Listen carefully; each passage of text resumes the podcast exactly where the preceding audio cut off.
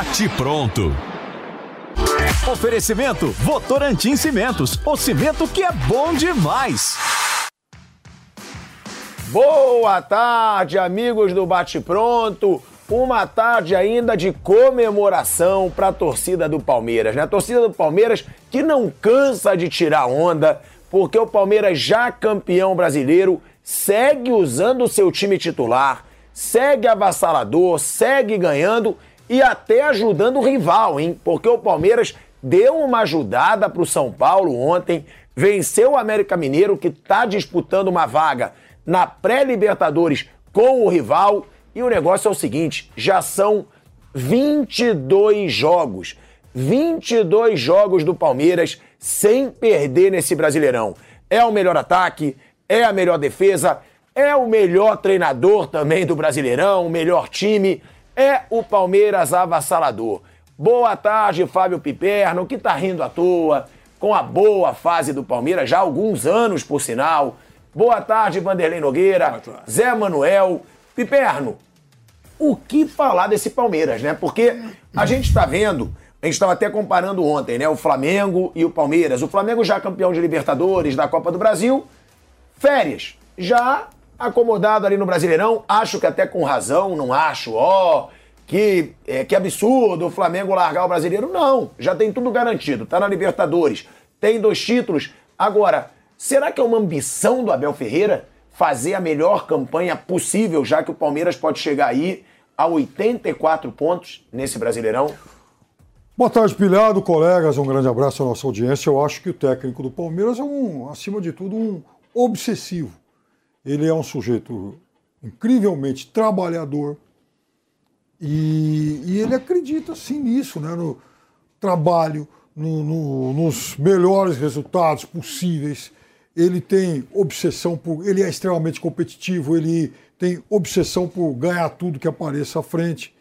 Então, veja, se ele pode estabelecer uma série, sei lá, de 23, 24, 25 jogos invictos, por que não tentar? Né? Isso que está na cabeça dele, ou seja, sempre procurar o maior objetivo possível.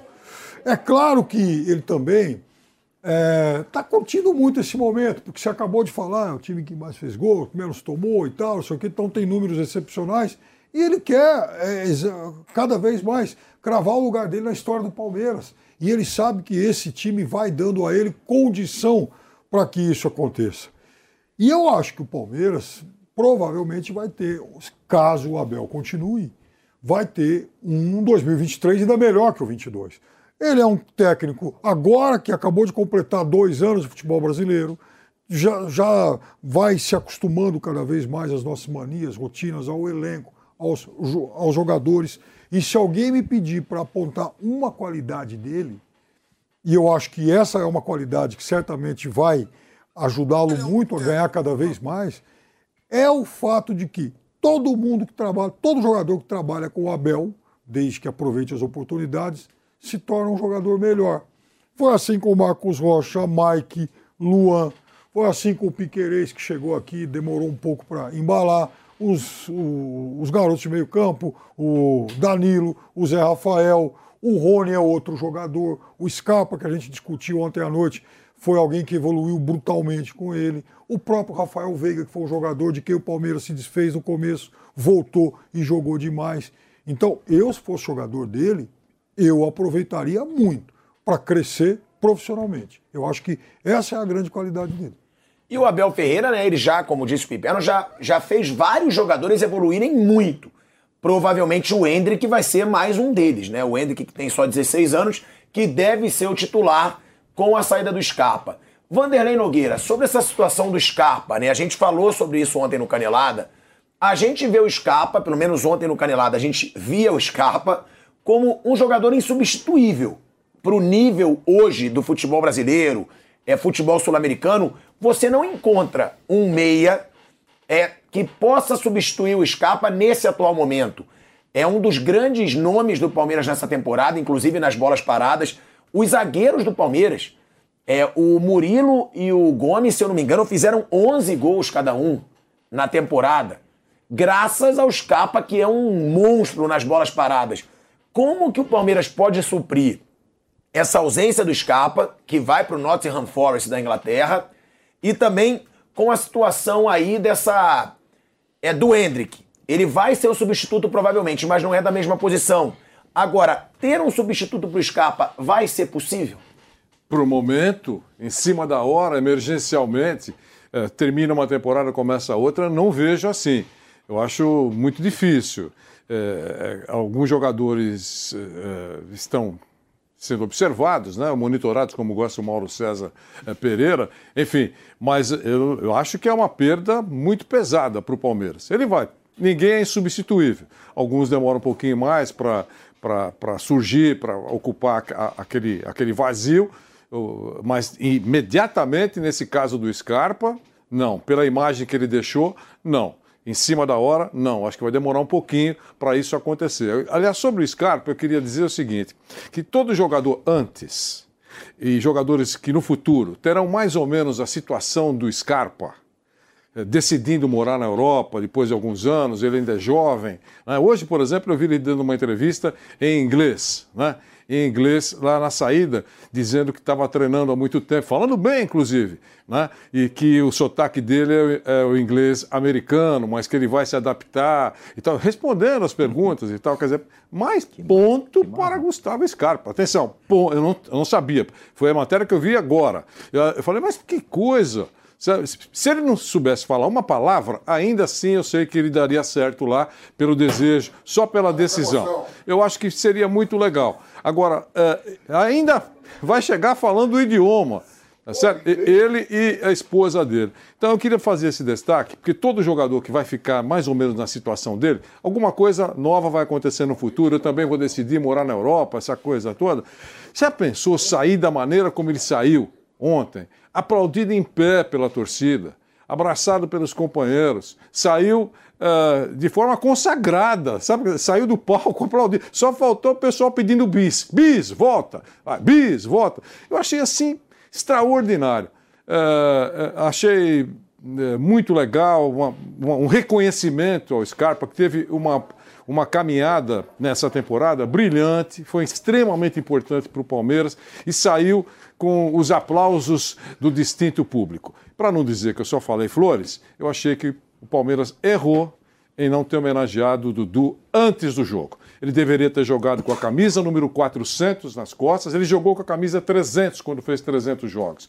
Deveria, num jogo festivo, final de festa, ele deveria perfeitamente ter jogado com a camisa 400 e ainda mais, e receber uma brilhante placa antes da festa, antes do jogo. Acho que foi uma falha uh, do Palmeiras. Mas sobre o Scarpa, Asmar, foi isso que eu queria dizer. Não, e detalhe, né, Zé Manuel? Porque, como disse o Vanderlei, o Scarpa, ele tem 400 jogos pelo Palmeiras. O Scarpa não, o Dudu. O Dudu tem 400 jogos pelo Palmeiras. O Dudu, ele é o jogador que é, o, é a grande referência dessa geração. É o grande ídolo dessa geração. Foi o único jogador que disputou todos os jogos do Palmeiras nesse brasileiro. Qual é o patamar do Scarpa? perguntando para vocês, aí depois também para o Vamp, para saber, o Vamp que já foi grande ídolo é, de uma grande torcida, como a torcida do Corintiana, a dimensão do Dudu para esse time do Palmeiras, para o clube Palmeiras, né? Já entrando no rol dos grandes ídolos da história do clube. Bom, o Dudu, para começo de conversa, para mim é um dos grandes ídolos do Palmeiras, sim. Pelo, pelo número de jogos que ele está fazendo, 400 jogos, está cada vez mais difícil um atleta atingir um número tão grande, jogador de linha, principalmente atacante. O último a bater tempo. essa marca foi o Marcos. Foi, goleiro. goleiro. Goleiro, que a gente sempre comentou isso aqui, ó. Marcos no Palmeiras, Rogério Ceni no São Paulo, eram diferenciais, até por conta da posição que eles jogavam, né? Jogador de ataque, especialmente, é muito raro. Pode pesquisar aí, você vai encontrar raríssimos casos.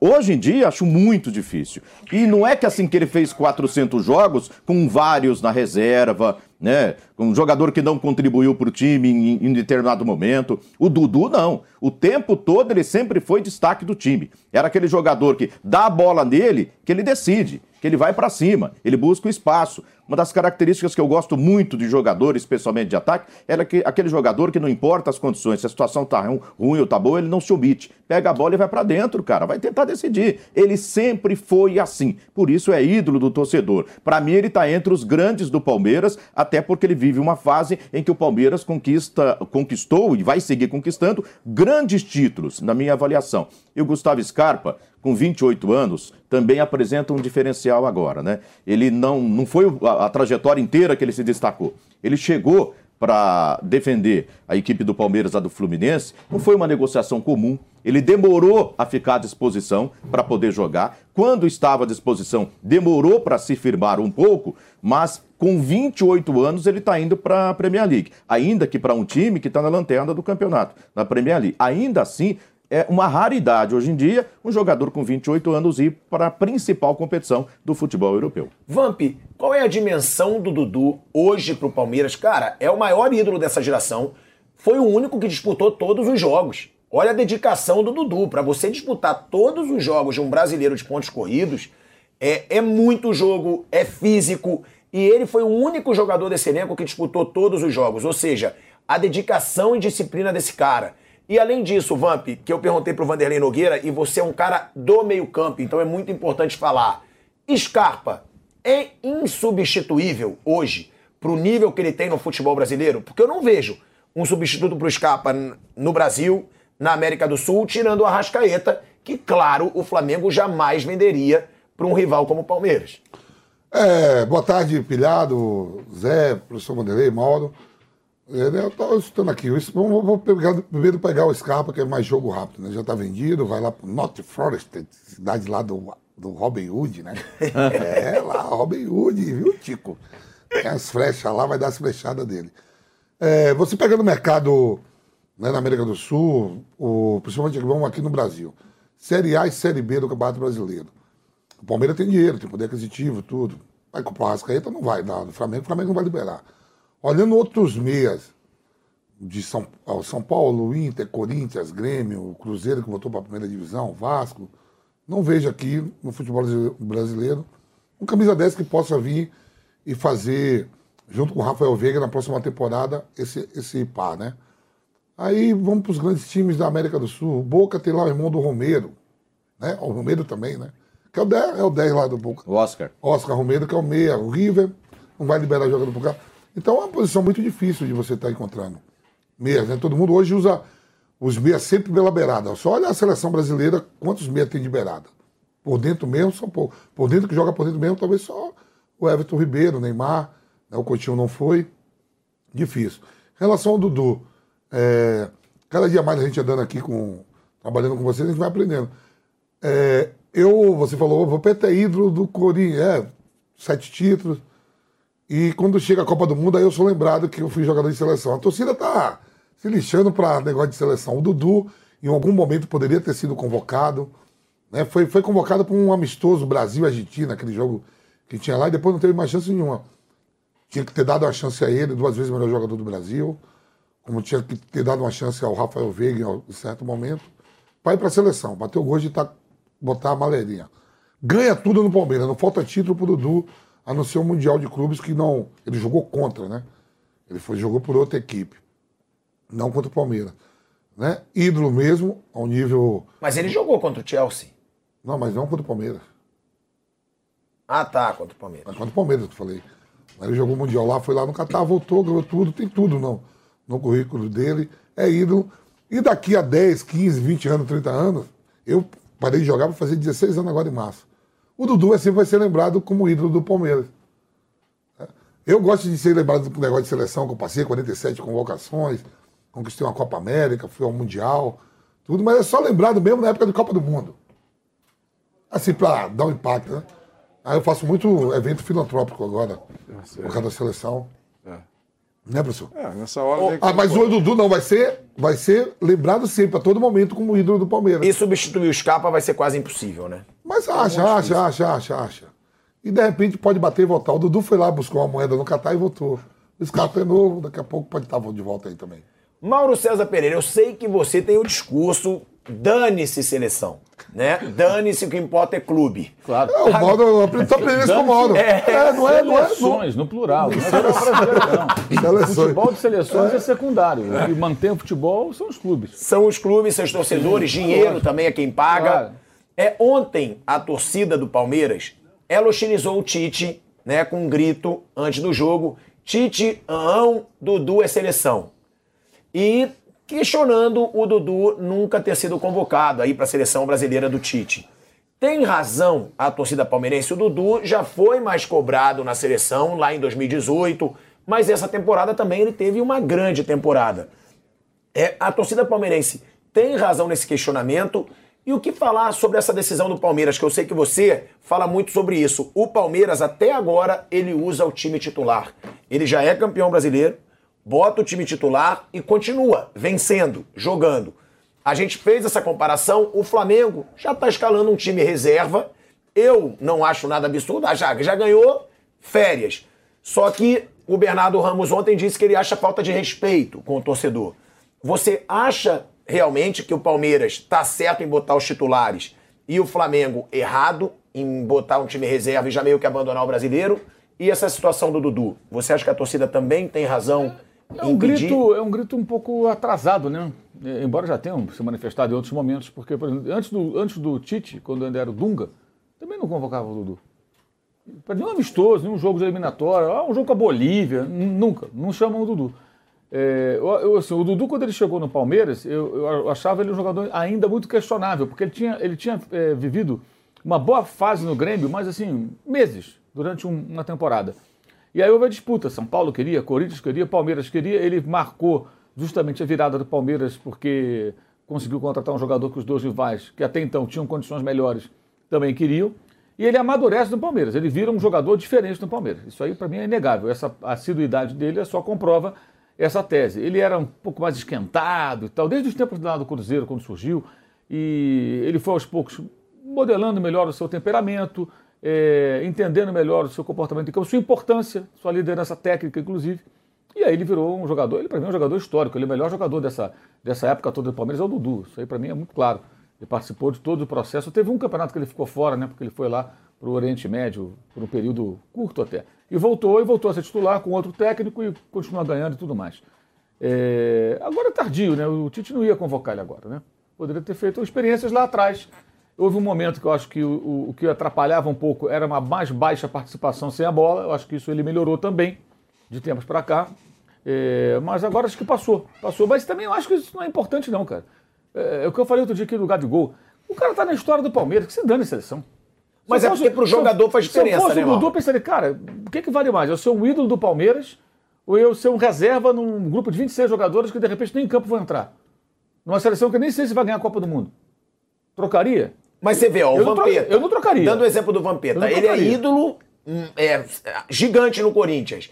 Mas é muito mais lembrado por ser campeão do mundo pela seleção brasileira. Não é, Van? Não, no momento de Copa, pô, é isso que eu tô falando. Mas No- normalmente? No, no- no- no dia a dia é Corinthians. Normalmente, na então, rua. não é seleção, é Corinthians. seleção você vai lembrar só na época da Copa do Mundo. É isso que eu tô É, falando. eu, eu penso assim também. E assim, eh, se o destino não quis dar ele essa oportunidade, não dá para ter tudo na vida, né, gente? Ele ganhou também tanta coisa no Palmeiras, então. eh, o mesmo vale pro Gabriel lá no Flamengo. Mesma coisa, ah, não convocou. Que se dane, o cara fez du- duas finais de Libertadores. Três. Eh, não, ele fez assim, gols desse, que deram Aham. título, em três finais e duas ele- gols de título. Eh, o que, que é melhor? Você participar assim, dessa forma decisiva, num grande clube, ou você ser mais um num grupo que, repito, que você nem sabe se vai ganhar a Copa? O Vampeta ainda teve a oportunidade de ser campeão do mundo 2002, mas outros não, a maioria não é campeão. O Brasil não ganha tudo com a Copa do Mundo. Aliás, já não ganha já desde 2002, já faz tempo, né? Já estamos há 20 anos. Então, eu acho que é um, é um- é um grito justo, porém, acho que já passou. Agora, não que ele não merecesse, merecia, acho que até em outros momentos. Sobre escalar o time principal, para mim isso é óbvio.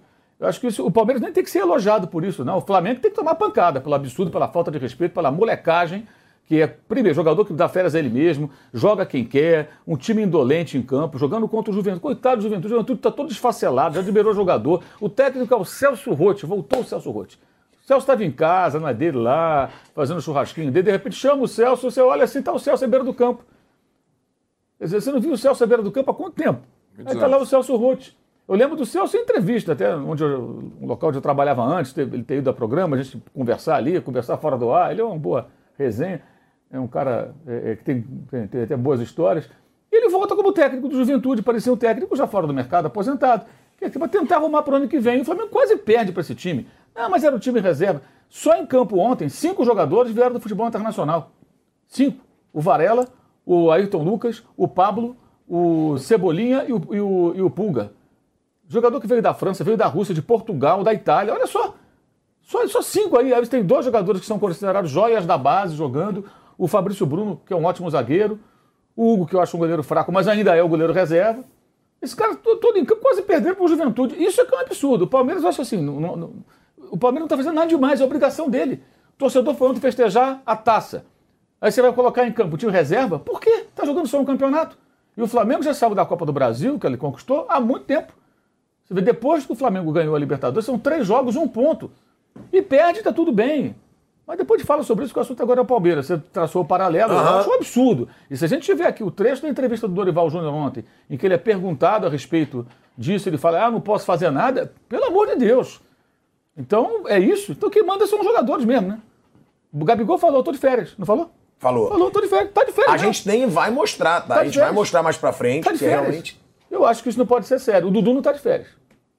O Dudu tá jogando. E, e quer jogar a última pra para fechar, atuando em todas as rodadas, Sim. em todas as partidas. Isso é muito raro, ele vai fechar. Sim. Ó, Dudu, que fecha, eu, eu, não joga, tenho memória. E aí entra de férias. Eu tava lembrando aqui. Tem aqui. tirar férias, né? Esse ano, então, como tem tempo? Tem Copa do Mundo no meio. Eu tava lembrando aqui, eu tava pesquisando aqui, que eu não, minha memória é péssima.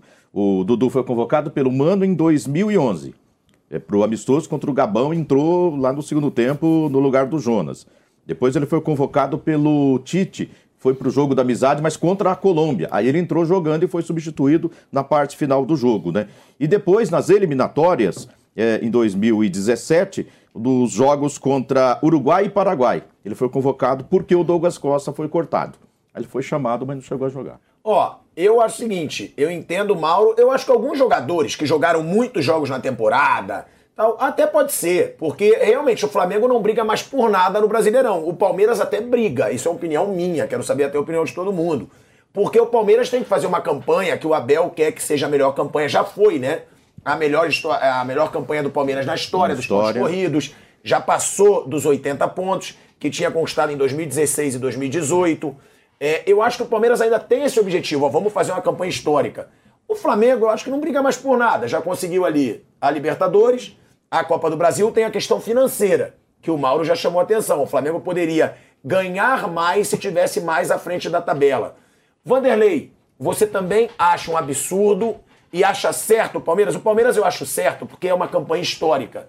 E outra, sobre essa campanha histórica, o Abel, nos últimos anos, falaram: ah, é um treinador de Copas. Pô, tá ganhando Copa, mas ainda não ganhou um pontos corridos. Agora o cara já ganhou tudo, né? Ele já provou que ele inova. Com relação ao Palmeiras, eh, ele já foi elogiado várias vezes, porque já com o título resolvido, claro, não é só quando ele conquistou matematicamente, mas já estava na frente. Eh, ele não aceitou perder, tentou virar sete. Ele, vence, ele, ele virou sete jogos nesse campeonato. Virou sete jogos nesse campeonato. Então, até ontem, no dia da, tudo bem, ah, é festa, né? No dia da taça, é, essa coisa toda, nem pense em perder. Não, em todos os jogos o Palmeiras tem agido assim. Eu acho muito legal entrar com o time principal até acabar, dia 13. Dia 13 acaba. E cada um vai descansar.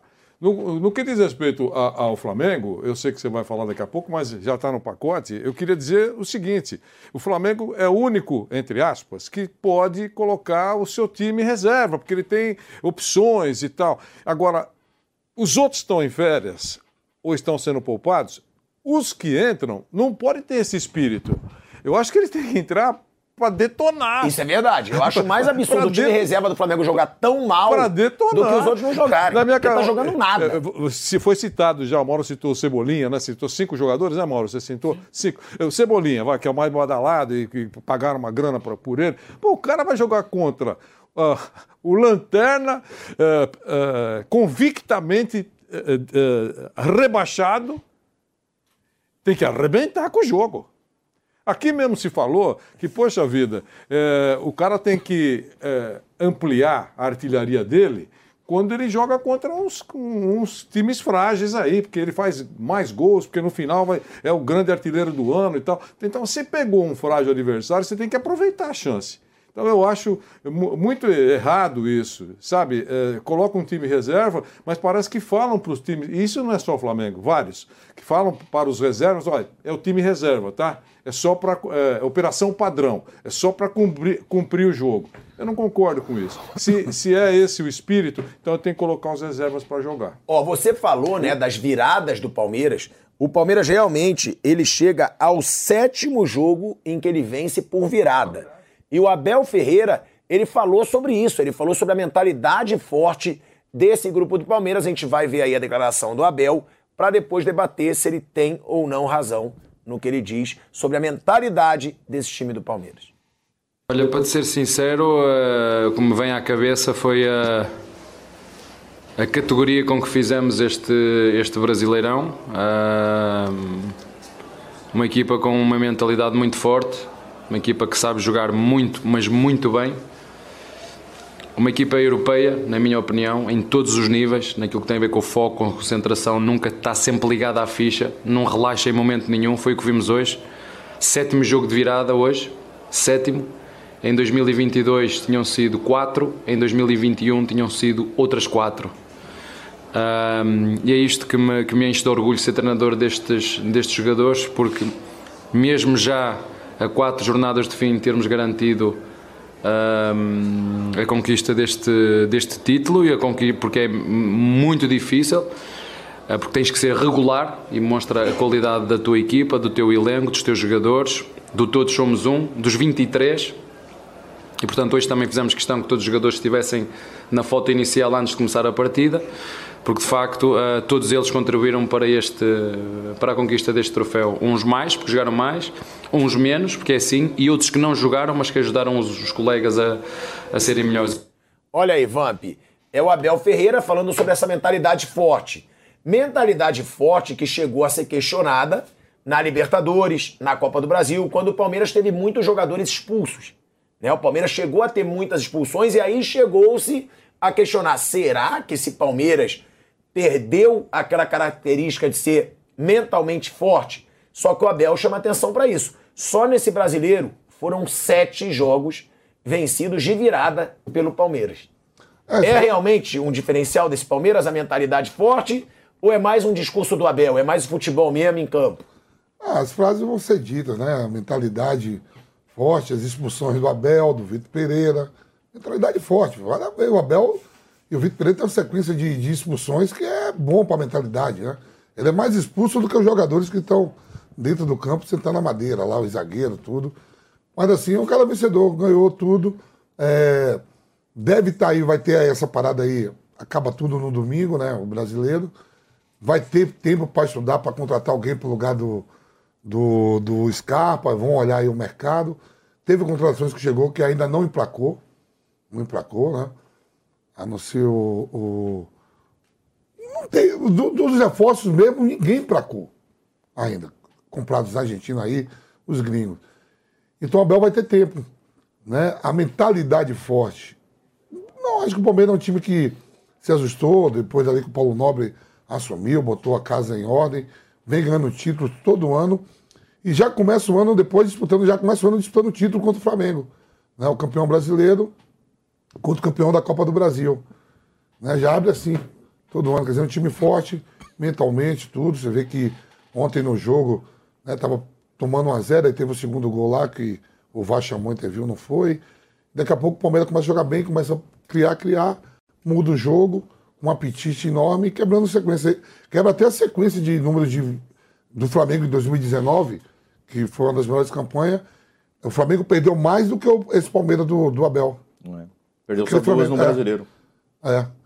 Então, quer dizer, tudo, tudo a mil, tudo tranquilo, um título muito importante. Eu estava vendo as equipes rebaixadas no Campeonato Brasileiro, já está definido os quatro. Né? Com, a, com o Ceará ontem sendo rebaixado, perdendo para o Havaí. E o Atlético Goianiense tem que meter uma caixa no América na última rodada e o Cuiabá tomou uma goleada para chegar em número de vitória, saldo de gol de menos 18. Então os quatro estão defendidos. Aí você pega o, o, o Ceará, que teve uma das melhores campanhas da história da Sul-Americana, e o Atlético Goianiense também muito bem na, na Sul-Americana, esqueceu de olhar o Campeonato Nacional, rebaixado. Ceará que brincou com esse negócio de ser treinador estrangeiro. O Lúcio Gonçalves para de jogar e vem assumir o Ceará no Campeonato Brasileiro. Rebaixado. Ó, a gente vai para um break na Rádio Jovem Pan. Seguimos na TV e no YouTube. Começou, tá valendo. Black 100, a maior promoção do ano já começou nas lojas 100. É a sua chance. As lojas 100 já derrubaram os preços para você comprar mais fácil ainda e ser feliz agora. Porque a Black 100 já está acontecendo em todas as lojas 100 com ofertas espetaculares, preços e planos impressionantes. A Black 100 já começou. Não deixe para a última hora. Black 100. Aproveite agora nas lojas 100. A maior competição esportiva do ano. A primeira realizada no Oriente Médio. A premiação mais alta da história das Copas. A primeira com três mulheres árbitras. O menor país a receber uma Copa do Mundo. A última com formato de 32 seleções. Uma Copa única. E a cobertura incomparável da melhor equipe esportiva do rádio brasileiro. Copa do Mundo Qatar 2022. Duque de briga pela partida, para sobrou na boca do gol. Olha aí, toca bateu de esquerda, Escute as narrações da Copa 2022 pelo rádio e no aplicativo Panflix. Oferecimento Black 100. A melhor promoção do ano já começou nas lojas 100. Vai de Bob, o melhor site de apostas do mundo agora no Brasil. Vai de bob.com. Tectoy agora também é automação comercial. Uma nova fase para o seu negócio. Consórcio Mage, Volkswagen Caminhões e Ônibus. Seu caminhão Volkswagen em até 10 anos sem juros. Cimento CSN, mais do que forte, é fortaço. E une a Selvi, EAD semipresencial com encontros semanais virtuais ou no polo. Tec, tec, toy, tec, tec, toy. Tecnologia, qualidade, inovação. Tec, tec, toy, tec, tec, toy. Tudo garantido para sua diversão. Tec, tec, toy, games, conexão. Casa inteligente na palma da mão. Notebook, tablet e caixa de som. E para seu negócio, tudo em automação.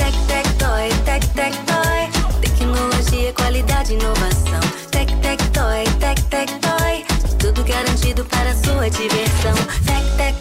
No restaurante A Bela Sintra, a verdadeira gastronomia portuguesa vai encantar seu paladar.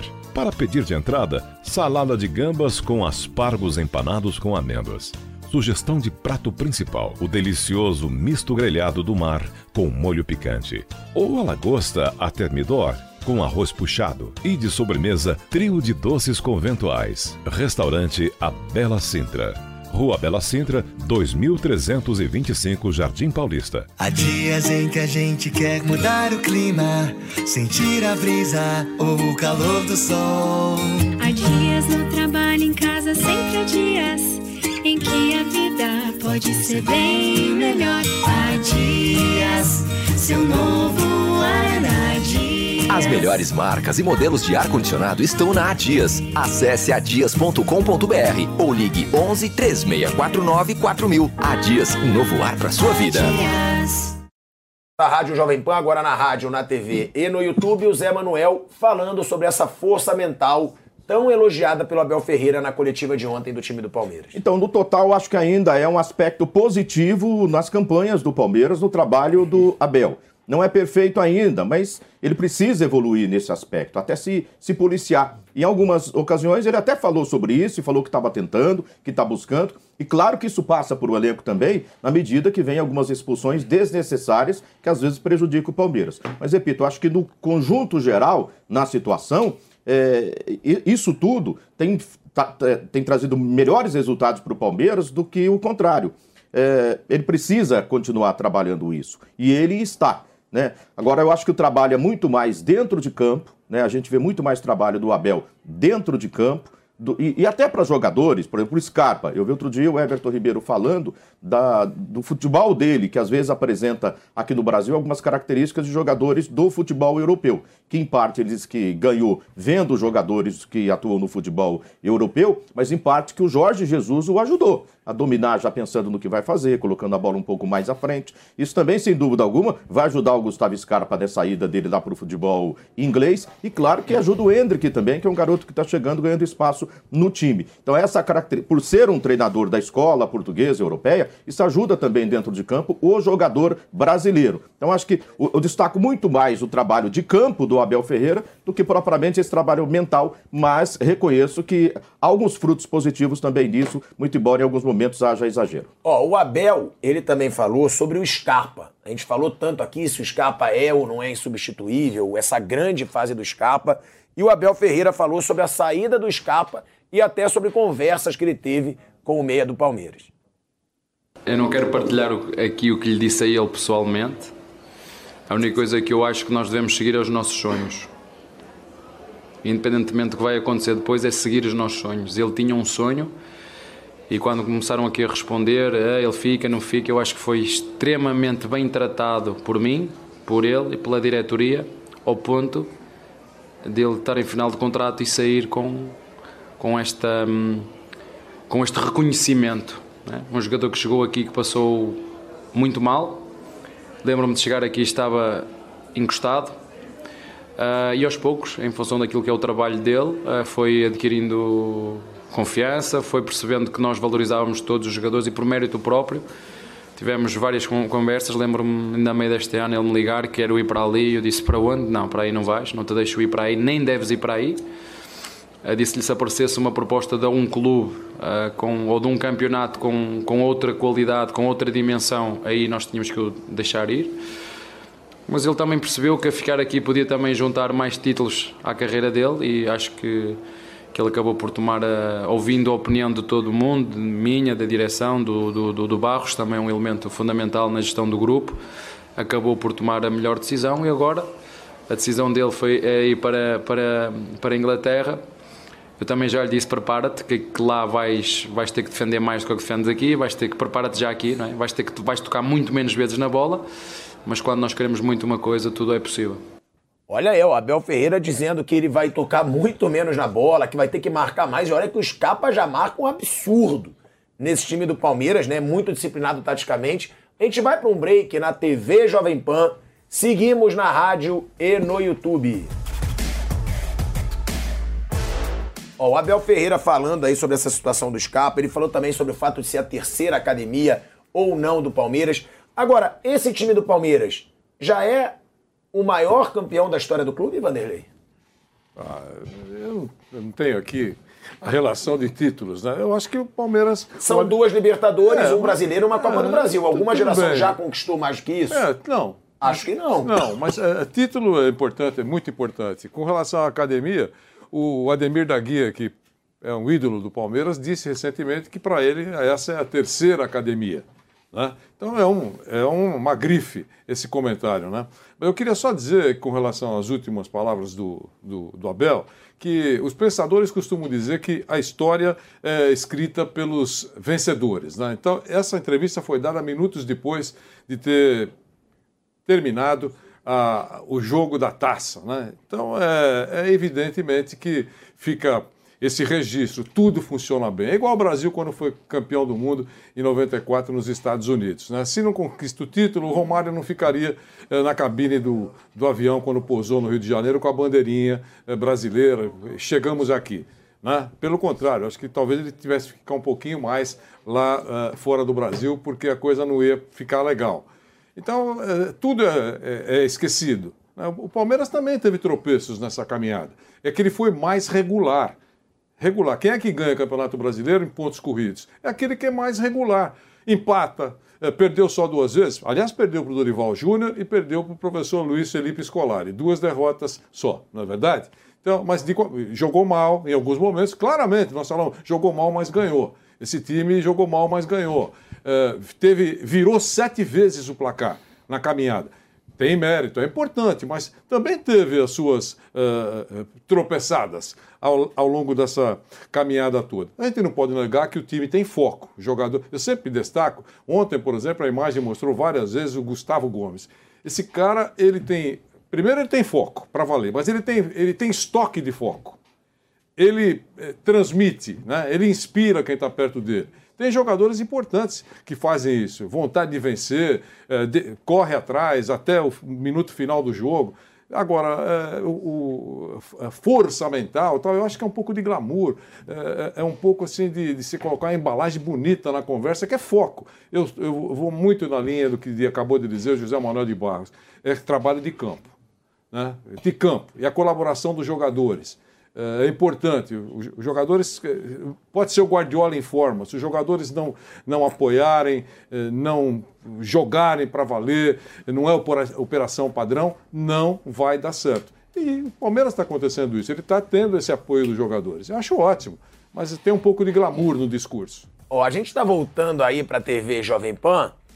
De volta, hein? De volta à TV Jovem Pan, agora na TV, na rádio e no YouTube, falando sobre essa força mental do Palmeiras e também tem aí a situação do Flamengo, né, Mauro César Pereira? A gente chegou a falar sobre o Flamengo, a comparar essa situação do Palmeiras com a do Flamengo, porque o Palmeiras está botando o time titular, segue ganhando e vai fazer uma campanha histórica nesse brasileiro, podendo chegar a 84 pontos. Você deixou claro que você acha um absurdo o Flamengo tá meio que abandonando o brasileiro. Outra pergunta que eu te faço: é um absurdo também esse time reserva do Flamengo, Mauro? Porque a gente cansa de falar, Flamengo é galáctico. Olha o nível do elenco do Flamengo. Tem jogadores como Pablo, como Ayrton Lucas, como Cebolinha, como Marinho. É no time reserva. Mas não joga nada esse time reserva. Esse time reserva, quando ele está jogando no brasileiro, ele não consegue os resultados. E jogando contra times muito piores. Ontem jogou contra o Juventude, o Lanterna, já rebaixado. É, eu acho um exagero ser o galáctico aí, né? Não é isso tudo. Não, né? pro nível do futebol brasileiro. É, não, o Marinho é galáctico, né? Não, mas olha a força do elenco, mal. Não, não. De eu, dinheiro, dinheiro, não, sim, mas. Não é galáctico é demais. É um elenco tá forte, claro, mas não tem galáctico. é o mais forte do demais. Brasil. Sim. De elenco. Sim, mas não adianta você ter jogadores, ter nomes. Eu falei aqui, cinco vieram do futebol internacional, de ligas diferentes. Não adianta isso se o time tem uma conduta, um comportamento indolente. Ontem o Flamengo foi um time indolente. Parecia estar jogando uma partida amistosa, de fim de ano. Eu acho que o clube tem que se dar o respeito, o campeão tem que se dar o respeito. Você não pode ficar tomando pancada por aí. No domingo já foi um absurdo a escalação do ex-jogador Diego Ribas. Eu posso falar já assim, né? Que vai pendurar chuteiro no sábado. Ele, de, de fato, é um ex-jogador. Ele não tem mais condições, gente. Eu lamento por ele que ele não tenha tido autocrítica e falar, parei, antes. Ele fez uma partida horrorosa. Ele armou um contra-ataque do Coritiba no primeiro tempo, saiu com bola e tudo para a linha de fundo uma outra bola, deu um passe para o homem invisível assim na lateral. Não tinha ninguém, ele jogou a bola para lateral. E, e fez um pênalti bizarro. Não sei porque o Dorival manteve no segundo tempo, já era para ter saído no máximo no intervalo. Aí ele volta, faz o pênalti e sai o gol da vitória do Coritiba. Então o Flamengo jogando contra um time que lutava pela sobrevivência, já entra com um time todo esfacelado e com um jogador que não tem mais condições. E ele acaba sendo fundamental para a derrota e para a vitória do time paranaense. Ontem, de novo, não tinha Diego, mas tinha um comportamento inaceitável do time. Eu acho que isso não, não, não é tolerável no ambiente profissional. Não me parece profissional, como eu não acho certo o jogador se dar férias. Eu entendo que o Pedro, o Everton Ribeiro não joguem. Já vão para a Copa do Mundo, então libera os caras, tudo bem. O Arrascaeta, que tem lá o problema de público, já está fazendo tratamento na Argentina. O Varela jogou, ontem jogou um pouco, é bom para ele, porque ele voltou de uma lesão, então pega um pouquinho de ritmo, daqui já viaja daqui a pouco para se apresentar à seleção do Uruguai, vai para a Copa do Mundo. Agora, por que o Gabigol não está jogando? Está machucado? Por que ele não pode jogar? Vai jogar sábado? Ninguém sabe. Agora a discussão do Gabigol é se vai ser camisa 10 na próxima temporada. Que se dane com a camisa que ele vai vestir. O importante é que ele participe dos jogos. Domingo, no sábado à tarde, quem for ao Maracanã vai pagar ingresso. O cara vai lá para ver o time campeão da Copa do Brasil, campeão da Libertadores.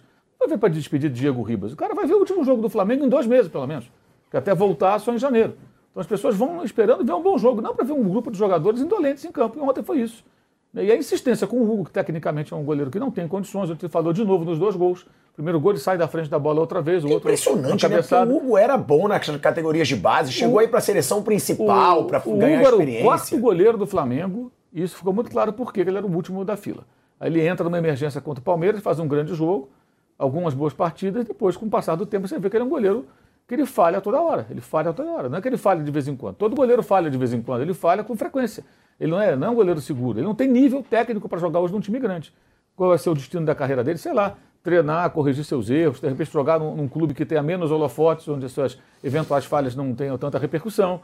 É, e aí o Dorival insiste, por que não botou o outro menino lá, o Matheus é, Cunha, para jogar? Põe um garoto para ver do que, ele é capaz, até pensando no ano que vem, se ele tem nível para ser um terceiro goleiro, já que um outro é, será contratado. Então o comportamento é, é, inaceitável. Tem gente que fala, ah, mas é absurdo falar que é vexame. É vexame sim. Não importa se você foi campeão da Libertadores, você, até por isso você não pode se prestar esse papel. Você tem que se dar o respeito, você tem que entrar em campo com seriedade e fazer o seu melhor. E o time que jogou ontem é muito melhor que o time do Juventude. O Juventude mandou bola na trave ainda com o Chico no segundo tempo, quase fez 3 a, 3 a 1 virou rapidamente o jogo, poderia ter ampliado o placar no segundo tempo, no contra-ataque, quase fez isso. E o Flamengo empatou no final porque entraram lá os garotos e o menino de 19 anos, lá o Verton, deu lá uma virada, fez um gol até bonito empatou. Minimizou o problema, mas ainda assim foi vergonhoso. Eu acho que é vergonhoso. Eu, eu, eu acho que assim, o, o profissionalismo extremo ele nem merecia elogios, porque o cara tem que ser profissional, que valer a pouco. Tem que ser o padrão, cara. Os caras são super bem remunerados, trabalham no clube grande, tem, são paparicados, torcida adora os jogadores, toda a estrutura de trabalho. Por que, que vai ter uma postura indolente no trabalho? Que história é essa? Por quê? Qual, qual a justificativa para isso? É paternalismo. E o técnico, infelizmente, eu acho que o Dorival é um cara bacana, um bom treinador, ele merece todos os aplausos pelos títulos que ganhou, ele conseguiu é, é, conviver ali no meio de um ninho de cobras em alguns momentos, né, administrando muito bem, só que agora ele tem que virar a página. A entrevista dele ontem, ele fica minimizando e justificando o injustificável. Ele se compromete assim. Ele poderia ter dito ontem, realmente a partida foi ruim, os jogadores titulares estão descansando, essa equipe que está jogando aqui não está tão desgastada assim, jogamos contra um time rebaixado, tínhamos que ter jogado mais bola. Foi uma atuação fraca. Não é isso que eu quero, vou cobrar dos jogadores e ponto final. Acabou. Não. Não, não é possível, muito desgaste, uma mobilização para duas finais. Mas isso foi o time titular. Titulares ontem jogaram o Rodinei e o João Gomes. Os, os, outros todos reservas, alguns reservas, duas reservas que entraram durante o jogo, garotos de, de divisão de base. Que time que desgastado esse? A mobilização maior, quem estava ali sob pressão, eram os titulares. Esses dois e os demais que iam entrar em campo, todo mundo sabia qual era o 11 titular, tendo a responsabilidade de ganhar do Atlético. Até posso incluir o Ayrton Lucas aí, porque entrou com 20 minutos de jogo, então ele jogou. E jogou muito. Né? Quase toda a partida final. Mas os demais são reservas, estão, estão cansados do quê? Estão desgastados de quê, gente? E outra coisa, qual a pressão que você tem para jogar contra esse juventude? Pô, jogamos dois, dois torneios. Era hora de mostrar serviço, é jogar entrar, muito. entrar, jogar sério e ganhar normalmente o jogo. É o que se espera. Ele fez um gol com 53 segundos. Olha só a facilidade que estava. O Juventude tadinho ali.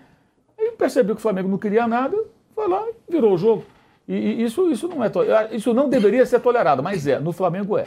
O Flamengo não consegue se livrar desse amadorismo e desse paternalismo que o caracteriza há muito tempo. Isso é péssimo e deveria ser mais combatido. Aliás, o presidente do clube poderia aparecer só para falar alguma coisa, né? Mas não aparece. Ó, a gente vai mostrar já já essa declaração do Dorival Júnior, que o Mauro César é, citou aqui.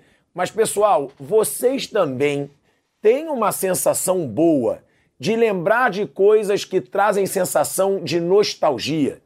O mais bacana é quando essa nostalgia é sobre alguma coisa que marcou sua infância, sua adolescência e que acompanha as próximas fases da vida. Lembram daquele Pense Bem da Tectoy? Marcou uma geração toda dos anos 90. Todo mundo queria ter aquele mini computador. E sabe qual a boa? Eles transformaram o Pense Bem em uma linha de informática e lançaram um notebook que é perfeito para utilizar no dia a dia. Você lembra do Pense Bem? Aquele brinquedo da Tectoy que era quase um computador? Era simplesmente o sonho de consumo da molecada. Foi o primeiro contato de muita gente com a informática e a tecnologia. E agora o Pense Bem é um computador de verdade. Dá para acreditar? A Tectoy, empresa líder em eletrônicos no Brasil e reconhecida pela qualidade e inovação dos seus produtos, traz o notebook Pense Bem para facilitar ainda mais sua vida. Ele traz sistema Windows 11, o mais moderno da categoria, processador Intel para deixar sua navegação muito mais rápida, até para quem gosta de jogar ou assistir filmes e séries pelo notebook, além de mais mobilidade e conectividade. Quer saber mais sobre essa máquina? Acesse o QR Code na tela e veja a variedade de produtos que a Tectoy tem para facilitar o seu dia a dia. E para trazer para o universo do futebol, eu queria destacar a parceria deles na realização da Copa Tectoy Jovem Pan 2022. Os caras mandaram bem demais nesse ano. Falando de mandar bem, hoje a gente tem aqui a presença dos artilheiros hein, das categorias masculino e feminino da Copa Intercolegial Tectoy, a mais importante do país. Pela equipe masculina, o Gustavo Sucupira, do Colégio Bandeirantes, e pela equipe feminina, a Isabela Tomasi, do Colégio Guilherme Dumont Vilares. Cara, ó, vocês estão num programa de futebol que é transmitido a nível nacional, então conta pra gente um pouco sobre a sensação de comandar artilharia de uma competição tão grande, a maior competição intercolegial do Brasil, que acontece há mais de 30 anos. Primeiro as damas, né, Sucupira? Então, Isabela, qual a sensação de disputar a Copa Tectoy e de ser a artilheira? Eu vi você jogando, joga muita bola, joga muito melhor que eu, por sinal. Obrigada. É, bom dia a todos.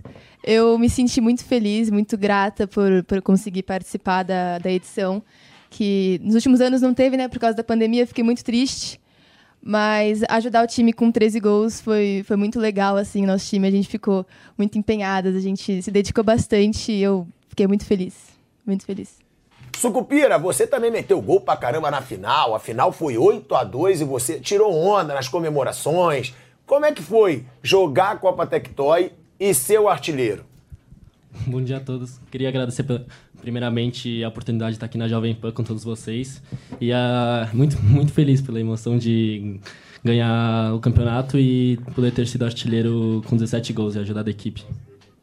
E vocês estão é, aí acompanhando o futebol, vocês pensam em um dia se tornarem jogadores? A Copa Tectoy, ela incentiva as crianças, adolescentes, a um dia despertarem seus sonhos? Bom, é, eu penso, penso bastante. Eu, eu vou treinar para isso. Mas se der de não acontecer, eu quero estar tá trabalhando com futebol ou qualquer coisa que envolva esporte, porque é algo que eu gosto muito. Com certeza, eu acho que a, que a Copa incentiva muitos, muitas pessoas a seguir nessa carreira. Eu já tive a experiência de jogar no São Paulo em Cotia durante quatro anos. Infelizmente não deu certo. E daqui para frente pode acontecer de eu trabalhar com futebol, mas agora é só por diversão por enquanto. Bom, Sucupira e Isabela, muito obrigado pela participação de vocês aqui. E parabéns à Tectoy por essa baita iniciativa, a Copa Intercolegial Tectoy.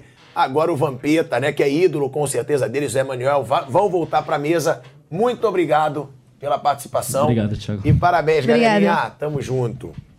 É aí a Copa Intercolegial Tectoy.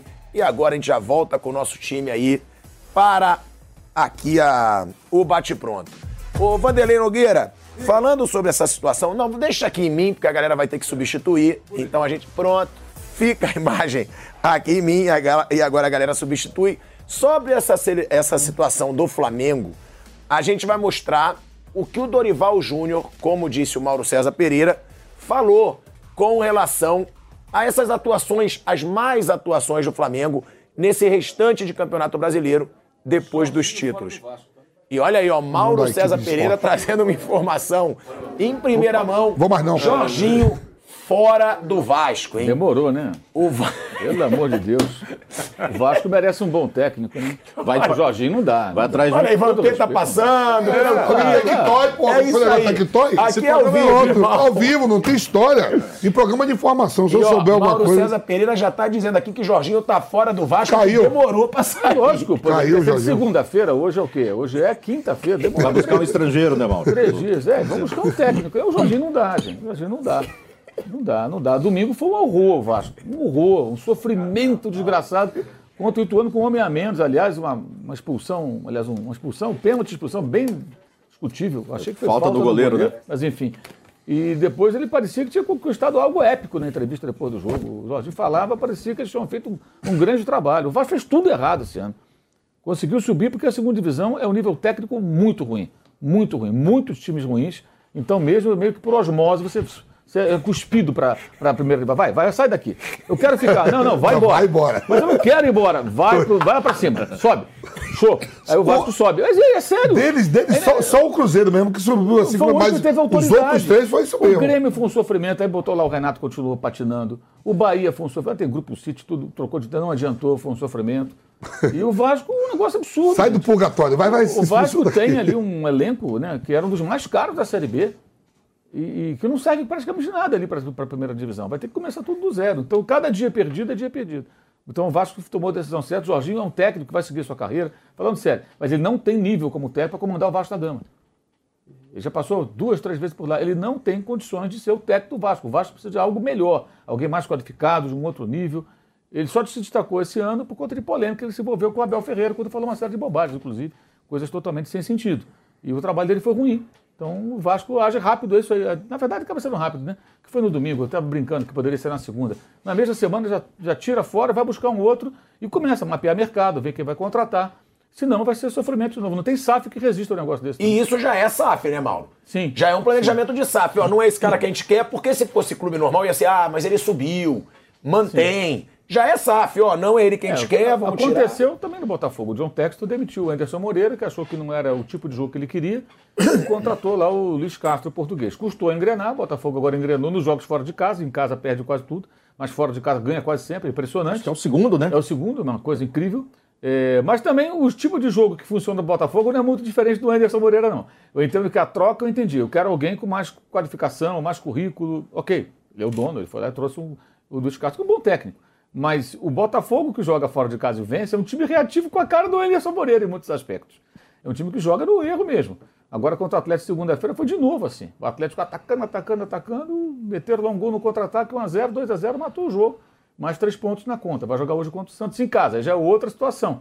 Mas enfim. É, Eu vi uma brincadeira outro dia, o Botafogo é podia propor ao Santos inverter o mano. Inverter o mano. Jogar Seria- na Vila que ele teria mais Botafogo chance. Seria ótimo. Esse é. É. o grande problema do Botafogo. Mas assim, você vê que o procedimento é parecido. Já sai. Ah, mas ele subiu com o time. Subiu em como subiu? De que maneira subiu? A gente não pode só olhar o resultado. Né? Então, e o Vasco precisa, sabe, ser, deixar de ser. Eu estava vendo hoje lá o Rodolfo Rodrigues, lá do UOL, ele colocou uma lista eh, dos times mais vezes rebaixados para a Série B. O Havaí foi rebaixado agora no final de semana, no empate com o Santos, matematicamente, então ele se transformou no maior rebaixado. Ele é Líder do ranking. cinco vezes líder Antes do era o América Mineiro, né? rebaixado. Aí antes aparecem vários times com quatro. Entre eles o Vasco, gente. É uma vergonha o Vasco. Sendo que o Vasco foi rebaixado da Gama quatro, mas disputou, cinco, vezes a Série B. O Vasco ficar quatro vezes rebaixado, quer dizer, tá, é uma vergonha o Vasco estar nessa lista. Com todo respeito aos outros clubes, o Vasco é muito maior que todos os outros que estão ali. Tem Curitiba, tem esporte e tal, mas o Vasco é maior, porra. O Vasco não pode ser quatro vezes rebaixado, ficar cinco anos e achar isso normal. E subir suando sangue contra o Ituano, com erro de arbitragem contra o time do interior paulista aqui no início do jogo, na minha opinião, e sofrendo, jogando com homem a mais e sofrendo, e achar que aquilo ali é o bastante. A torcida teve alívio. Ufa, nossa, subimos. Mas não é aquilo que o torcedor quer, quer ver. E a torcida do Vasco, como a do São Paulo que a gente falou ontem, que ela merece coisa melhor, né? Porque eles apoiam o time pra caramba, todo lado do time, em todas as situações praticamente, e tem muito pouco em troca. E é uma das torcidas no Brasil que são nacionais, né, Mauro? Sim, o é uma Vasco- torcida nacional, ela não é O regional. Vasco tem torcida em qualquer canto. aí. Aliás, eu sempre questiono essas pesquisas que falam que o Vasco tem um número X de torcedores, que eu acho que as pesquisas elas não são feitas para aferir é, é, número de torcedores, ela não, ela, não- ela não entra no Brasilzão aí. Se você for para dentro do Brasil, aí você vai ver Vascaíno tudo quanto é canto. Você vai a algumas cidades, até capitais, no norte e nordeste, e a torcida do Vasco é muito numerosa. Vai em Manaus, vai em João Pessoa. Ué, no sul, Santa. Catarina, tem Em muito Santa vascaíno. Tem muito, até na região de Florianópolis tem muito vascaíno, que é a capital. Enfim, É rapidinho, é só para 30 segundos. O Bragantino está informando, me diz aqui o, o Sérgio Loredo, jornalista Sérgio Loredo, que no domingo o Barbieri vai fazer a despedida dele, depois daquela tragédia de ontem, né? Vem descendo a ladeira o Bragantino, e que estaria já conversando, ter uma nova reunião com o presidente do Santos. Só para esclarecer que é, o, o- o Bragantino conversa com o Pedro Miguel Marques Costa Felipe, de 41 anos, técnico português, que atualmente está na Arábia, e a segunda opção é o Roger Machado. Essa é, é- é a informação que, muito provavelmente, então, o, o Red Bull Bragantino vai ter um técnico português, porque ele é o primeiro da lista, informa o Sérgio Loredo. E o Maurício conversando com o Santos. Foi tão mal no Bragantino, mas Aliás, o Barbieri. eu, né? eu acho assim, eu acho que o Barbieri, aquele jogo contra o Atlético Paranaense, que eles- o Red Bull Bragantino perdeu lá em Montevideo, é, foi o símbolo de uma queda bem grande que o time teve. E esse ano foi um desastre. Aqui é um, um clube que não tem pressão, é. o clube de uma empresa, então parte para essa ideia teórica que, assim, eu sempre acho isso. Na teoria, é muito bonito começar a pré-temporada, participar da elaboração. Só que não tem, isso não garante que vai dar certo. E quando não dá certo, você tem que trocar no meio do processo. O Zidane chegou ao Real Madrid como técnico no meio de uma temporada. E ganhou aí várias vezes a Champions League. Aliás, o Chelsea ele é campeão quando troca, o né? O Chelsea trocou duas tá vezes. uma coisa. Porque o, o Tuchel chegou no meio de uma temporada e foi campeão. E, e a anterior outra vez foi também assim com o Di. Matteo também foi assim. Então, é, agora o Bragantino não tem pressão nenhuma, né? É, não estou incentivando trocar, viu, gente? Não, não. Só tô, a gente só está confirmando informação. Mas, assim, né? o, o, o Barbieri não tinha mais o que tirar. Eu acho interessante, até curioso, o Santos querer esse, esse, treinador nesse momento. Ó, eu vou devolver a palavra pro Mauro já já, só que a gente vai encerrando o bate-pronto na TV Jovem Pan, galera. E vocês já sabem, a gente segue no YouTube da Jovem Pan Esportes até as duas horas da tarde. Se você tá curtindo o debate, sai da TV e já vai pro YouTube da Jovem Pan Esportes. E aqui na TV Jovem Pan, você fica com o Pânico. Uma boa tarde para todos vocês. Copa do Mundo do Qatar 2022. Oferecimento Black 100. A melhor promoção do ano já começou nas lojas 100. Vai de Bob, o melhor site de apostas do mundo agora no Brasil. Vai de bob.com. Tectoy agora também é automação comercial. Uma nova fase para o seu negócio. Consórcio Mage. Volkswagen Caminhões e Ônibus. Seu caminhão Volkswagen em até 10 anos sem juros. Cimento CSN. Mais do que forte. É Fortaço e a Selvi. EAD semipresencial com encontros semanais virtuais ou no polo. A Inglaterra está se preparando para a Copa do Mundo do Catar, que tem início no próximo mês de novembro.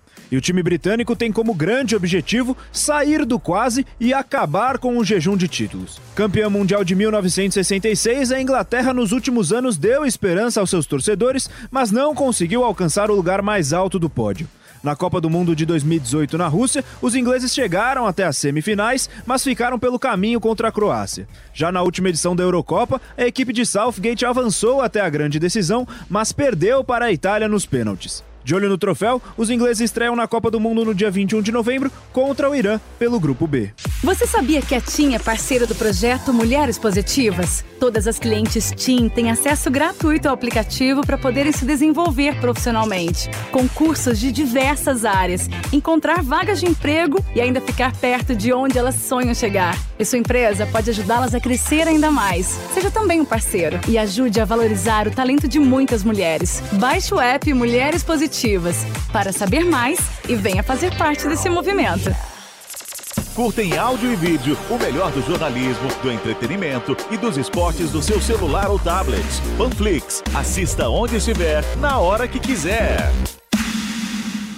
E aí, tudo bem? Ah, cara, eu queria sair do aluguel, sabe? Mas não tô achando um lugar acessível pro meu bolso. Você conhece o consórcio Mage? Com eles você adquire seu imóvel, seja casa, apartamento, terreno ou imóvel rural, com parcelas a partir de 1.463 reais no plano em até 240 meses. E detalhe, sem juros e taxa de adesão. Puxa, que maravilha, hein? É disso que eu tô precisando. Entra lá no site consórciomage.com.br, faça uma simulação e adquira sua cota. Consórcio Mage. Pensar no futuro é agir agora. Chegou a hora de encarar as principais seleções do mundo. Copa do Mundo da FIFA Qatar 2022. E você tá confiante na chegada do Hexa? Então cadastre-se agora mesmo no vaidebob.com e faça suas apostas nos jogos do Brasil. E mais, fazendo seu depósito você ainda recebe 100% do valor em bônus. Então aproveita esse super bônus de boas-vindas com as melhores odds e comece a apostar já na primeira rodada. Então não esquece, acesse vaidebob.com. Na dúvida, vai de Bob. Realmente chamou a atenção. Ó, a gente vai mostrar já já, né, a declaração do Dorival Júnior, que a gente prometeu aí, que o Mauro citou, sobre a situação atual do Flamengo. É, a gente vai mostrar já já, mas antes eu queria perguntar pro velho Vamp dessa situação do Vasco, porque a gente fala muito, né, de clubes que sobem, de clubes que estão virando SAF. O Vasco, você jogou no Fluminense. Você sabe a dimensão da torcida do Vasco, o tamanho do Vasco. É a quinta maior do Brasil. É a quinta maior torcida do Brasil. Brasil. E, e, é uma torcida, né, que ela é sempre fechada com o clube. É, o Vasco tava na Pindaíba, eles fizeram aquele, aquela campanha para bater o recorde de número de sócios, se tornou o maior número de sócios no Brasil, até na América do Sul. E o Vasco conseguiu. Ah, mas o preço era muito baixo. Ok. Mas a torcida abraçou o clube. A torcida ajudou a construir São Januário. É uma torcida que tem toda essa história. Qual a importância, Vamp, de ver o Vasco tentando se reestruturar com essa SAF, deixando claro que é o que o Mauro sempre diz. Não quer dizer que uma SAF vai corrigir tudo. Mas é importante, diante de todos os absurdos que a gente já viu o Vasco passar na política, até morto já votou em eleição do Vasco. E agora a gente vê o Vasco tentando um novo caminho, esse gigante do futebol brasileiro. Eu vinha subindo com o no elevador, falei assim, pô, você vê um monte de clube, aquelas dívidas que tem de um milhão, dois bilhões, os caras loucos para ser presidente, mudar o estatuto para ficar até mais tempo, né, professor? Né? E aí eu vejo o Vasco agora virando a SAF, aquilo que, que, que a gente estava vendo na Série B. Estava vendo a campanha do Vasco fora de casa. Estava perdendo um jogo pro operário, aí virou. O Vasco só apanhou fora de casa. Dentro de casa fez a diferença. E chegou ao ponto de vir na última rodada, né? Para poder jogar pelo empate contra o Ituano. E foi da forma que foi, subiu. Né? Agora tem que ver mesmo o time, porque não adianta ter a torcida, a história e o time dentro de campo não, não, não, não fazer aquilo que, que condiz. E, e você vai pegar uma Série A na próxima temporada, que tem a volta do Grêmio, do Vasco, do Bahia, né? E, e caiu quem tinha que cair. Juventude, é, Havaí, orçamento. Juventude e Havaí orçamento menores do que os demais na Série A. Né? Eles, eles vieram da Série B, subiram, e os orça, o orçamento financeiro é de se esperar que não ia ter tanto, tantos jogadores de qualidade. Aí cai ali o Atlético Goianiense, que se manteve aí durante 4, 5 anos na primeira divisão. O Ceará, que tinha um trabalho bonito, tudo, eu acho que pecou. Não foi na saída do Dorival, não, é na contratação de quem chegou, Lúcio Gonçalves. O cara acabou de. ano passado estava jogando. E vai assumir logo o Ceará, porque é argentino, tudo. Ficou. E aí tem que olhar a Série A do brasileiro de 2023. Só tem, só tem time grande mesmo. Se não montar com o dinheiro que vai entrar, fazer um time legal para ficar ali, porque ó, a volta do Cruzeiro, do Grêmio, Bahia e a permanência de quem permaneceu aí, os 16, permaneceram, são tudo time grande. Fora ali o Cuiabá que se sustentou, não cai mais. Né? O resto é tudo, como fala, é tudo com pedigree, né? Quase todos os times da Série A, tudo com pedigree. A mesma coisa pro Red Bull Bragantino, com toda a estrutura que tem. Se não prestar atenção na temporada de 2023, vai, vai ser duro, viu? O Bragantino. O Vasco também, por esse time tudo aí, porque vai cair grande o ano que vem. O Cruzeiro, sim. É, mas o Vasco, a tendência é que faça um time forte Então, no ano que vem. um time né? forte. Se você Você pegar. já tirou o treinador. Então, o Botafogo também, o Botafogo tá ali tudo. Mas se você pegar o Campeonato Brasileiro 2023, só tem time com pedigree.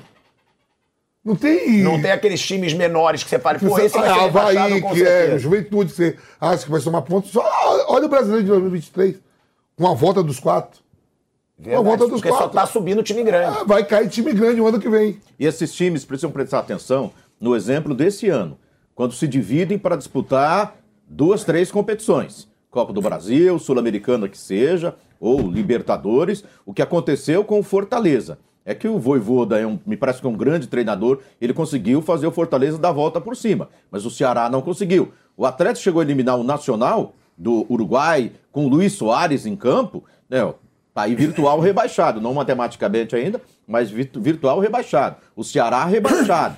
Ou seja, se os grandes não conseguem disputar três competições, o Palmeiras foi campeão brasileiro, mas eliminado na Copa do Brasil e na Libertadores. O Flamengo campeão da Copa do Brasil e Libertadores, mas praticamente desistiu do campeonato brasileiro. E para essas equipes com menor orçamento, com menos elenco, já precisa pensar direito. Esse negócio de focar em Sul-Americana, não sei o quê, Zé, só o risco a- de rebaixamento do brasileiro é muito só, grande. Só olhando aqui, né? O brasileiro, o Campeonato Brasileiro do ano que vem, né? Você vai pegar assim, vai ter, vai ter o Goiás, o Cuiabá, Curitiba, que já foi campeão brasileiro, né? E o Fortaleza do Mas Trabalho. vamos lá, quem cai? Cai Juventude, Atlético Goianiense. Ceará e Atlético Goianiense que deve É, cair. né? já Não, caiu. Juventude. Não tem como o Atlético. Juventude, Atlético Goianiense, Já Ceará. caiu, já caíram. Já caiu esses quatro. E qual, o qual é o próximo? Goianiense também. O Havaí caiu. Ah, o Havaí. Havaí. É verdade. Aí entra Olha, só os grandões. os quatro grandão. Aí, time grande o ano que vem, no mínimo dois vai dançar. O Atlético Goianiense vai que ele mete uns 10 num jogo aí, escapa, você vai ver. Aí você fala assim, ó. Tá virtualmente, mas matematicamente ainda não. Não, Isso aí. não é- não é Ah, eu assim, sei, mas. Tô olhando aqui, o saldo de gol é menos 18. É, mais no- a você diferença é de coloca- 9 gols. Você Vamos coloca de volta Cruzeiro como SAF, vai investir. Bahia, Bahia, esse como SAF, vai investir. Vasco como SAF, vai investir. Você e já- o Grêmio, que sempre foi organizado Já- financeiramente. aí você já tem- Caiu, a gente não sabe como. Você Mas o Cruzeiro, eu não sei o tamanho do investimento que vem, não. Ronaldo não é de chegar a abrir a carteira. Não, aí você- Tanto assim, não. Já deu indicação que não vai ser tudo isso, não. É, mas eu acho que o Ronaldo também O vai fazer um time pra cair de novo. O América Mineiro. É, se mantiver o que tá aí, cai de novo. O América Sim, Mineiro. Vasco também. Se não, se não fizer um trabalho Vocês bem acham? feito. O América Mineiro vai estar na pré-Libertadores, com certeza. Que ele pega o Atlético Goianiense na última rodada, uma vaga é do América Mineiro. Porque Ó. Botafogo enfrenta o Atlético Paranaense, um dos dois sai. Mas não se, preocupe, não, se preocupe que mesmo com as camisas mais importantes, você tem razão, é, a, Dois vai a dançar. cartolagem vai fazer lambança. É, é, A, a camisa é importante e tal, mas fica tranquilo, entre aspas, claro, que vai ter lambança e que alguém vai cair mesmo. Não adianta ter camisa. É importante, tem história, tem torcida, é, a gente sabe de tudo isso, mas sabe que, que a, a- o Cartola consegue fazer é, grandes estragos. Mas com o SAF já não tem mais cartola, né? Não, tudo bem, mas não é uma varinha mágica. É, esse negócio ó, o Vasco, você citou como exemplo, o Vasco vai reforçar e tal. Tudo bem, eu acho que quem tem dinheiro pode. Não está sobrando. Né? Não está sobrando. Pô, O Vasco demitiu o Jorginho, tá- deve estar pensando em contratar alguém, um treinador. Certo? Tem muito clube aí que, que quer, quer mudar e o tempo passa. Já, já- dia 15 já começa o estadual. Vai começar com um novo treinador, não, eh, não se sabe exatamente quando vai chegar. Eu acho que não é assim. Eu acho que dinheiro é importante, bacana, mas eh, não, não é sair comprando.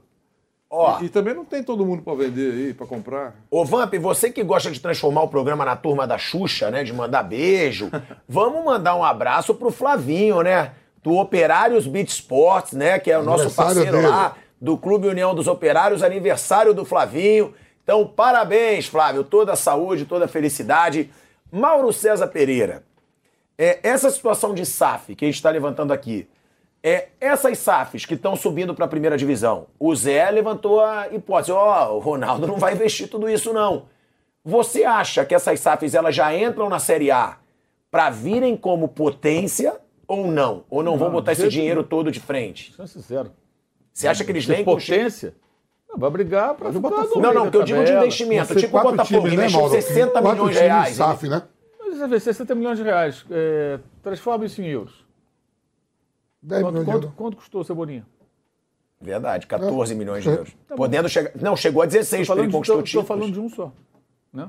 O Botafogo foi um exemplo. Ele chegou a namorar ali a zona do rebaixamento. Sim. Por muito tempo. Aí foram atrás de novos jogadores, contrataram. Agora ele está fechando o campeonato brigando por pré-libertadores, por Libertadores, nessas rodadas finais, mas o Botafogo sofreu, né? E era SAF, tinha dono. E a contratação símbolo da nova era era o Patrick de Paula. Sim. Que sai no meio do jogo, não é relacionado. O técnico já o criticou em, em entrevista coletiva. Falou já do conduta dele. Mas então, Mauro, esses clubes é SAFs, novas SAFs, você acha que eles podem cair de novo se eles não investirem realmente o que eles Ah, vai cair alguém, alguém. Porque a gente está falando de vários clubes grandes na primeira O Zé divisão. lembrou que o Botafogo chegou a flertar com o rebaixamento, depois reagiu. É, o Cruzeiro, se tiver o mesmo time, acho que. Ó, se os vai 20 correr. virarem SAF, uma É. SAF vai ser vai vigésima, décima nona, décima Se todos virarem Não, não, SAF, por não é que é a solução. poucos, né? A gente tem Sim. Botafogo, Vasco, Cruzeiro e Bahia. É, mas Flamengo e Palmeiras não são SAF, estão à frente da SAF. Sim. E vão continuar à frente, eu acho. Sim, sim. SAF não é garantia de investimento, não é garantia de que vai investir mais. O Atlético Mineiro, virando SAF, vão vender 51%. O- Os R's vão continuar fazendo parte do projeto. Vai haver mais investimento do que está sendo agora? É, pouco eu provável. não sei se vai haver mais Pouco investimento. provável, porque o investimento foi muito alto. Porque o foco inicial precisa ser no pagamento de dívidas. Sei lá, um bi 300, um bi não sei quanto. Não é? Acho que inicialmente quem, quem chegar deve, deve olhar para as dívidas do clube. Não é só a contratação. Aliás, a dívida. Contratação do- já tem. A dívida do Atlético, pelo último balanço, que era 1,3 bilhão, né? É mais ou menos quanto o Flamengo deve faturar esse ano. É Verdade. Então, alguns clu- o São Paulo eh, talvez precise pensar nisso, porque esse modelo de gestão não está funcionando há tantos anos. É tentar fazer uma coisa diferente para ver se funciona, se melhora, se consegue atrair mais investimentos, porque do jeito que está, Tá, tá complicado, né? O Santos, a gente não sabe o Santos. De de onde ele vai tirar? Ué, já tá, Cada já, vez já mais vai virar. SAF. É, então. Ontem o Nilson trouxe aqui a informação que ele tem a informação que o Santos vai virar SAF também. Algumas aqui parece que não tem outro caminho. O Vasco, acho que não tinha mesmo outro caminho. Botafogo, não tinha mesmo outro caminho. Né? O Atlético pelo tamanho da dívida. Mas as equipes que estão sendo bem administradas, eu não sei. Tem que pensar um pouquinho aí e só fazer um grande negócio, Tem um modelo bem um detalhe feitinho. que é interessante que as pessoas pouco percebem. No Brasil, você não vê, raramente você vê as grandes empresas patrocinando camisa de time de futebol, né? As grandes montadoras, as fábricas de refrigerante, de bebida, você não vê. Pode procurar. Você encontra outros. é, Os, ma- os maiores bancos, os, os- os dois maiores bancos particulares do Brasil anunciam no futebol, em, em televisão, em mídia, mas não anunciam Bota na na camisa seleção do só, Corinthians, do. Flamengo, na seleção colocam. Então você percebe que o futebol não atrai esses. Então, eu, eu, eu fico dois pés bem atrás quando as pessoas acham que vão surgir vários investidores ouvindo. com tanto dinheiro. Porque uma coisa é você comprar um clube em baixa, por uma quantia até módica, você assumir um a compromisso de pagar um percentual menor da dívida a partir daquilo que você conseguiu é, é, é, é, produzir, faturar, é, e achar que o cara vai investir toda essa grana. Entendeu? É, é, não, não é, não é assim. E no caso, você vê o Botafogo, ele refez um time inteiro esse ano. Eu não sei como é que vai ser o ano que vem. Vai continuar contratando assim? Ou vai pegar essa base e vai trazer um aqui, o outro ali, se livrar de dois ou três que não deram certo? Não não dá para ter ideia. E tudo está na cabeça e, no- e na disposição ou capacidade de investimento de, de uma pessoa, Então, ou de um quem pequeno grupo. compra já anuncia, vamos investir tanto O Vasco em já tem tudo lá. vários anos. Uns falam em tem 10 lá. anos, 5 anos. O Vasco já tem lá tantos milhões no primeiro ano, tanto no segundo, e não é só no time. CT, estrutura, tudo isso vai na conta, pelo menos é o que está planejado. Em, algum- em alguns momentos dá a sensação, em alguns discursos, que está sobrando SAF por aí. Você- abre a porta, tem uma fila de SAF. Eu sou SAF, eu, sou, eu quero, dá para vender. Essa é a sensação que dá. Eu não tenho essa sensação, certo? Então essa é a primeira. Outra coisa, por que, que acontece muito, um dos motivos, Mauro, que você citou correto, que grandes empresas ou grandes corporações eh, não colocam a sua, a sua marca na, num clube de futebol, né? Porque eh, de uns tempos para cá, de seis, sete anos para cá, essas grandes corporações importantes, uma montadora, por exemplo, eh, adotou no mundo todo o compliance. Então, para vincular a sua imagem, eu quero, a minha imagem com a, do Vampeta, é, pô, eu vou perguntar se, como é que está a vida do Vampeta, co- co- eu vou encostar minha marca na, eh, na dele, o que, que eu vou acontecer? Porque se sobrar para ele, vai sobrar para mim também. Então, esse compliance é muito importante quando é levado a sério. Agora, grandes corporações, que tem muita grana, levam isso a sério. Outras não. Então você não vai sobrar, não vai faltar anunciante, mas nessa linha que o Mauro falou, por que grandes? Porque tem um negócio chamado compliance. E, inclusive, quando se vende ah, ah, ah, nome de estádio, de arena. Isso é, isso é extremamente importante. Algumas não, não- não conseguiram vender, algumas instituições não conseguiram vender, exatamente por isso. Porque quem pode comprar uma marca por 10 anos de, de um caminhão de dinheiro? Grande empresa. Os caras pensam 500 vezes. Professor, tá votando aí, né? Tá votando a primeira divisão, né? Bahia, que é o Grupo City lá, Cruzeiro virou SAF e o Vasco SAF e o Grêmio que tem ali sua força. Olhando o Campeonato Nacional, se o Fortaleza e o América Mineiro manter a regularidade dos últimos anos de, de fazer um campeonato bom, um campeonato brasileiro bom, alguma das SAF, um time grande vai descer, que não for SAF. Cai. Se a gente apontar assim, começar o Campeonato Brasileiro do ano que vem, você falou assim, ó, Cuiabá é favorito, não é favorito a, a permanecer, Curitiba não é favorito. Vai cair ou um Red Bull, ou vai cair, vai cair algum, algum grande pode voltar, pode voltar os da SAF para a Série B, Botafogo, tem Santos. Olhando a tabela aqui, que caiu quatro times que não tem essa força toda. Né? O Ceará era bem organizado e tudo, mas os demais brigaram ali para ficar. E voltando esses quatro grandes aí, vai cair alguém. Só abaixo do Fortaleza e o América Mineiro manter a regularidade. Que eu acredito que o Fortaleza, do jeito que joga pelo Campeonato Brasileiro, organizado, vai sobrar para alguém grande. Vai sobrar para alguém grande. Pode ser um dos caras que seja SAF, pode ser um dos caras que está votando agora. Vai sobrar para alguém. Vai ter certeza que o ano que vem vai ter. Vai ter tipo. O Vasco mesmo, se não reformular, é um sério candidato, já subindo a cair de novo. O Botafogo que você falou. Botafogo SAF tudo. O Botafogo em algum momento ficou lá e agora, se ganhar o jogo de hoje, vai para oitavo colocado.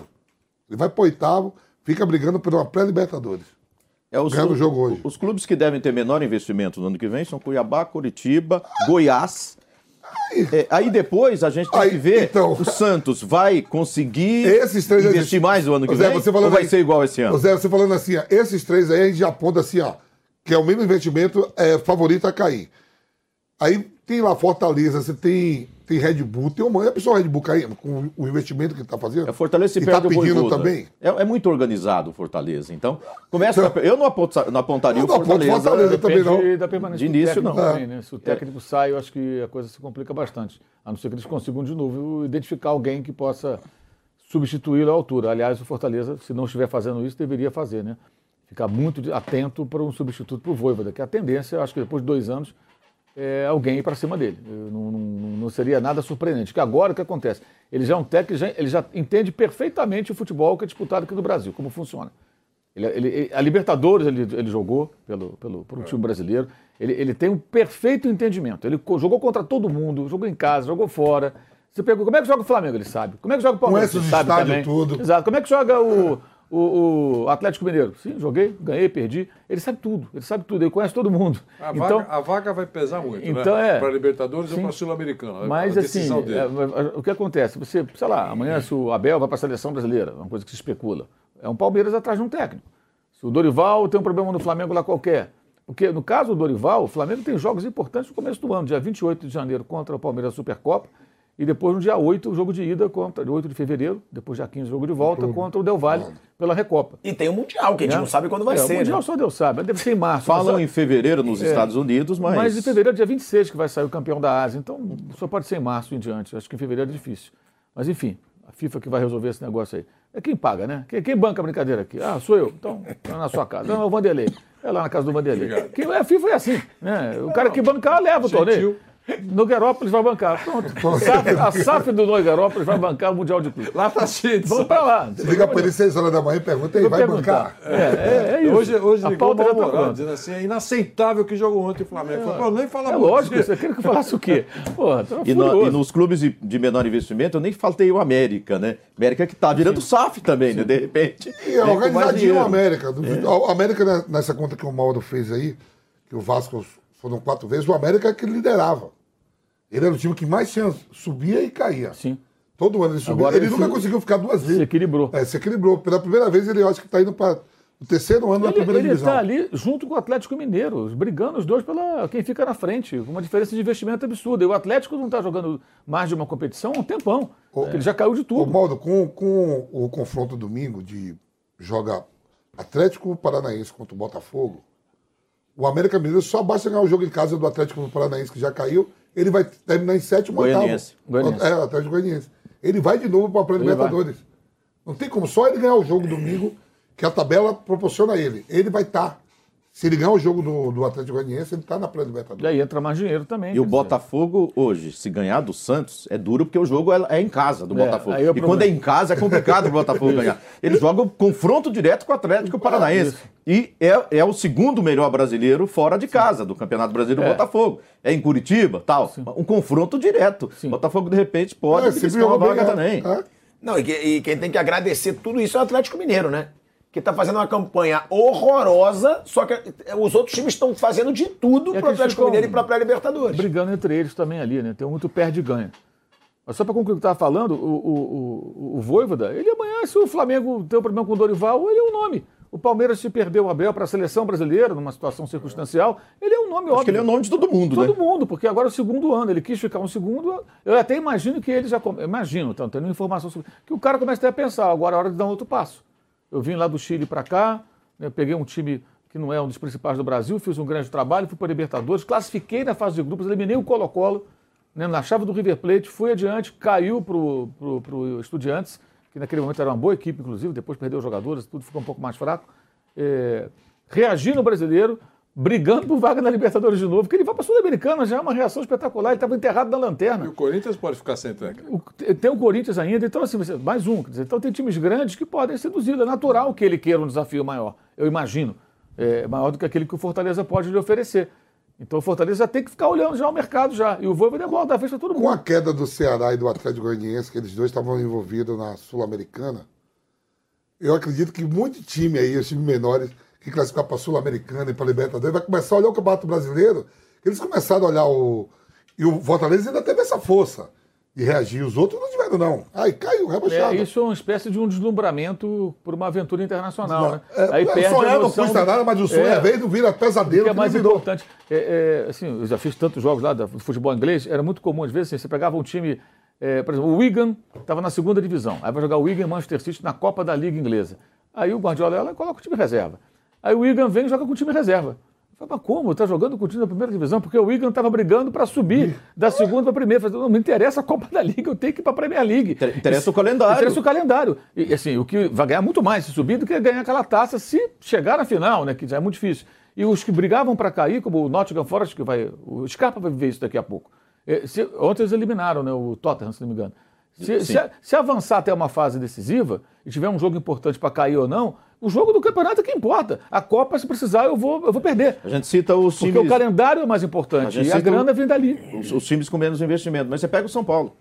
O São Paulo, quando ele começou a, a seguir na Copa do Brasil e chegou à semifinal né, contra a equipe do Flamengo, o- e, quando, e quando seguiu na Sul-Americana, aquele projeto inicial de focar o Campeonato Brasileiro para conquistar a vaga na Libertadores e que estava indo relativamente bem, ou seja, comprometeu o Campeonato Brasileiro. São Paulo está nessa situação muito porque ele também, me parece que, como os outros ali, não tinha estrutura para enfrentar três competições. Não é só para os médios pequenos aí, e que, e que, que essa lógica está O valendo. São Paulo não. foi o que ficou mais tempo junto com o Flamengo jogando três competições. Até cair para o próprio Flamengo. Ele estava já em três. O, o Palmeiras já tinha saído de- das outras duas. O São Paulo estava na Copa do Brasil e estava na Sul-Americana. Ele que ficou mais tempo junto com o Flamengo, tendo três. E sem estrutura para isso, sem elenco para isso, né? E ganhou, e... ganhou uma graninha aí, né? Porque Ganhou, mas- ele- eles chegaram juntos, o Atlético Goianiense também, começou desde o primeiro momento, e aí e estavam ganhando grana juntos, até avançando as fases, evidentemente. Depois. Não é que você vai dar, professor, para perder. O Atlético Goianiense, ele termina o ano no prejuízo. Saiu da primeira divisão. É. Saiu da, da primeira divisão. Ah, ganhou dinheiro a mais na Copa do Brasil. Não é dizer, vou entregar a Copa do Brasil, mas não é botar a força máxima lá, é o brasileiro. É o Campeonato Nacional. O Ceará teve a melhor campanha da história de um time brasileiro na, Na na Sul-Americana. Onde foi parar? Prejuízo. Acho que somando tudo, melhor da história, Só. acho que somando não só É, brasileiro. não, não, é. Os times brasileiros. Todos, todos. É. É, e, e caiu para o São Paulo nos pênaltis. Olha o prejuízo que tem. Série B do brasileiro no ano que vem. Não vai meter 18, né? Pra tirar esse saldo de gol. É a diferença de nove gols. Menos 18 a menos 9. E na última rodada pega o América Mineiro.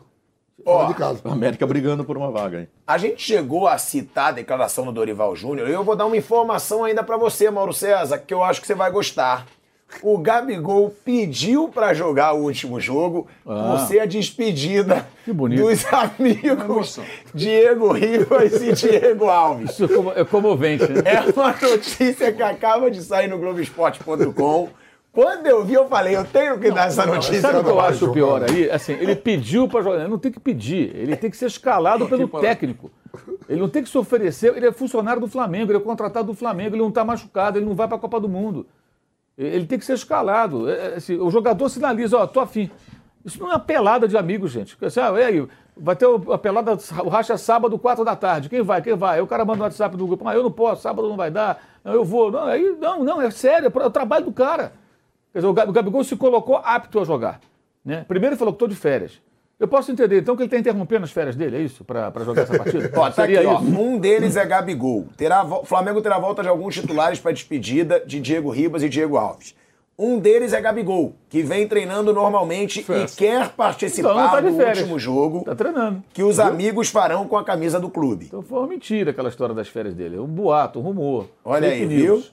Então tá aí. E aí o Gabigol deve jogar, deve jogar também Davi Luiz, deve jogar Léo tem que Pereira. agradecer. Devem jogar alguns titulares na despedida do Diego É, Os Ribas. que vão para a Copa, acho que faz sentido que eles não joguem. Os caras já estão.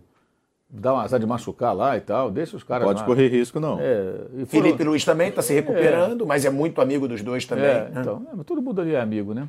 É uma amizade realmente belíssima. Mas tem que jogar, né? Não é só entrar em campo, tipo, é, festa, É. fim de feira, o campeonato acabou. Agora- Porque o sentimento que eu, que eu tive, eu entendi, você falou do, do desempenho do Flamengo pífio aí nesses jogos finais do Brasileiro. Do lado do Dorival, eu acho que ele imaginou, bom, esse é o time do Brasileiro, separou, né? O time das Copas do Brasileiro. Eu vou até o fim com o pessoal do Brasileiro aí, deixar os caras aí, os das Copas, e por um motivo ou outro eu não vou colocar jogar. Eu, eu, eu comentei ontem à noite aqui, no, no Canelada, me incomodou muito mais o baixo desempenho nas finais. Ganhou, ganhou, beleza, parabéns.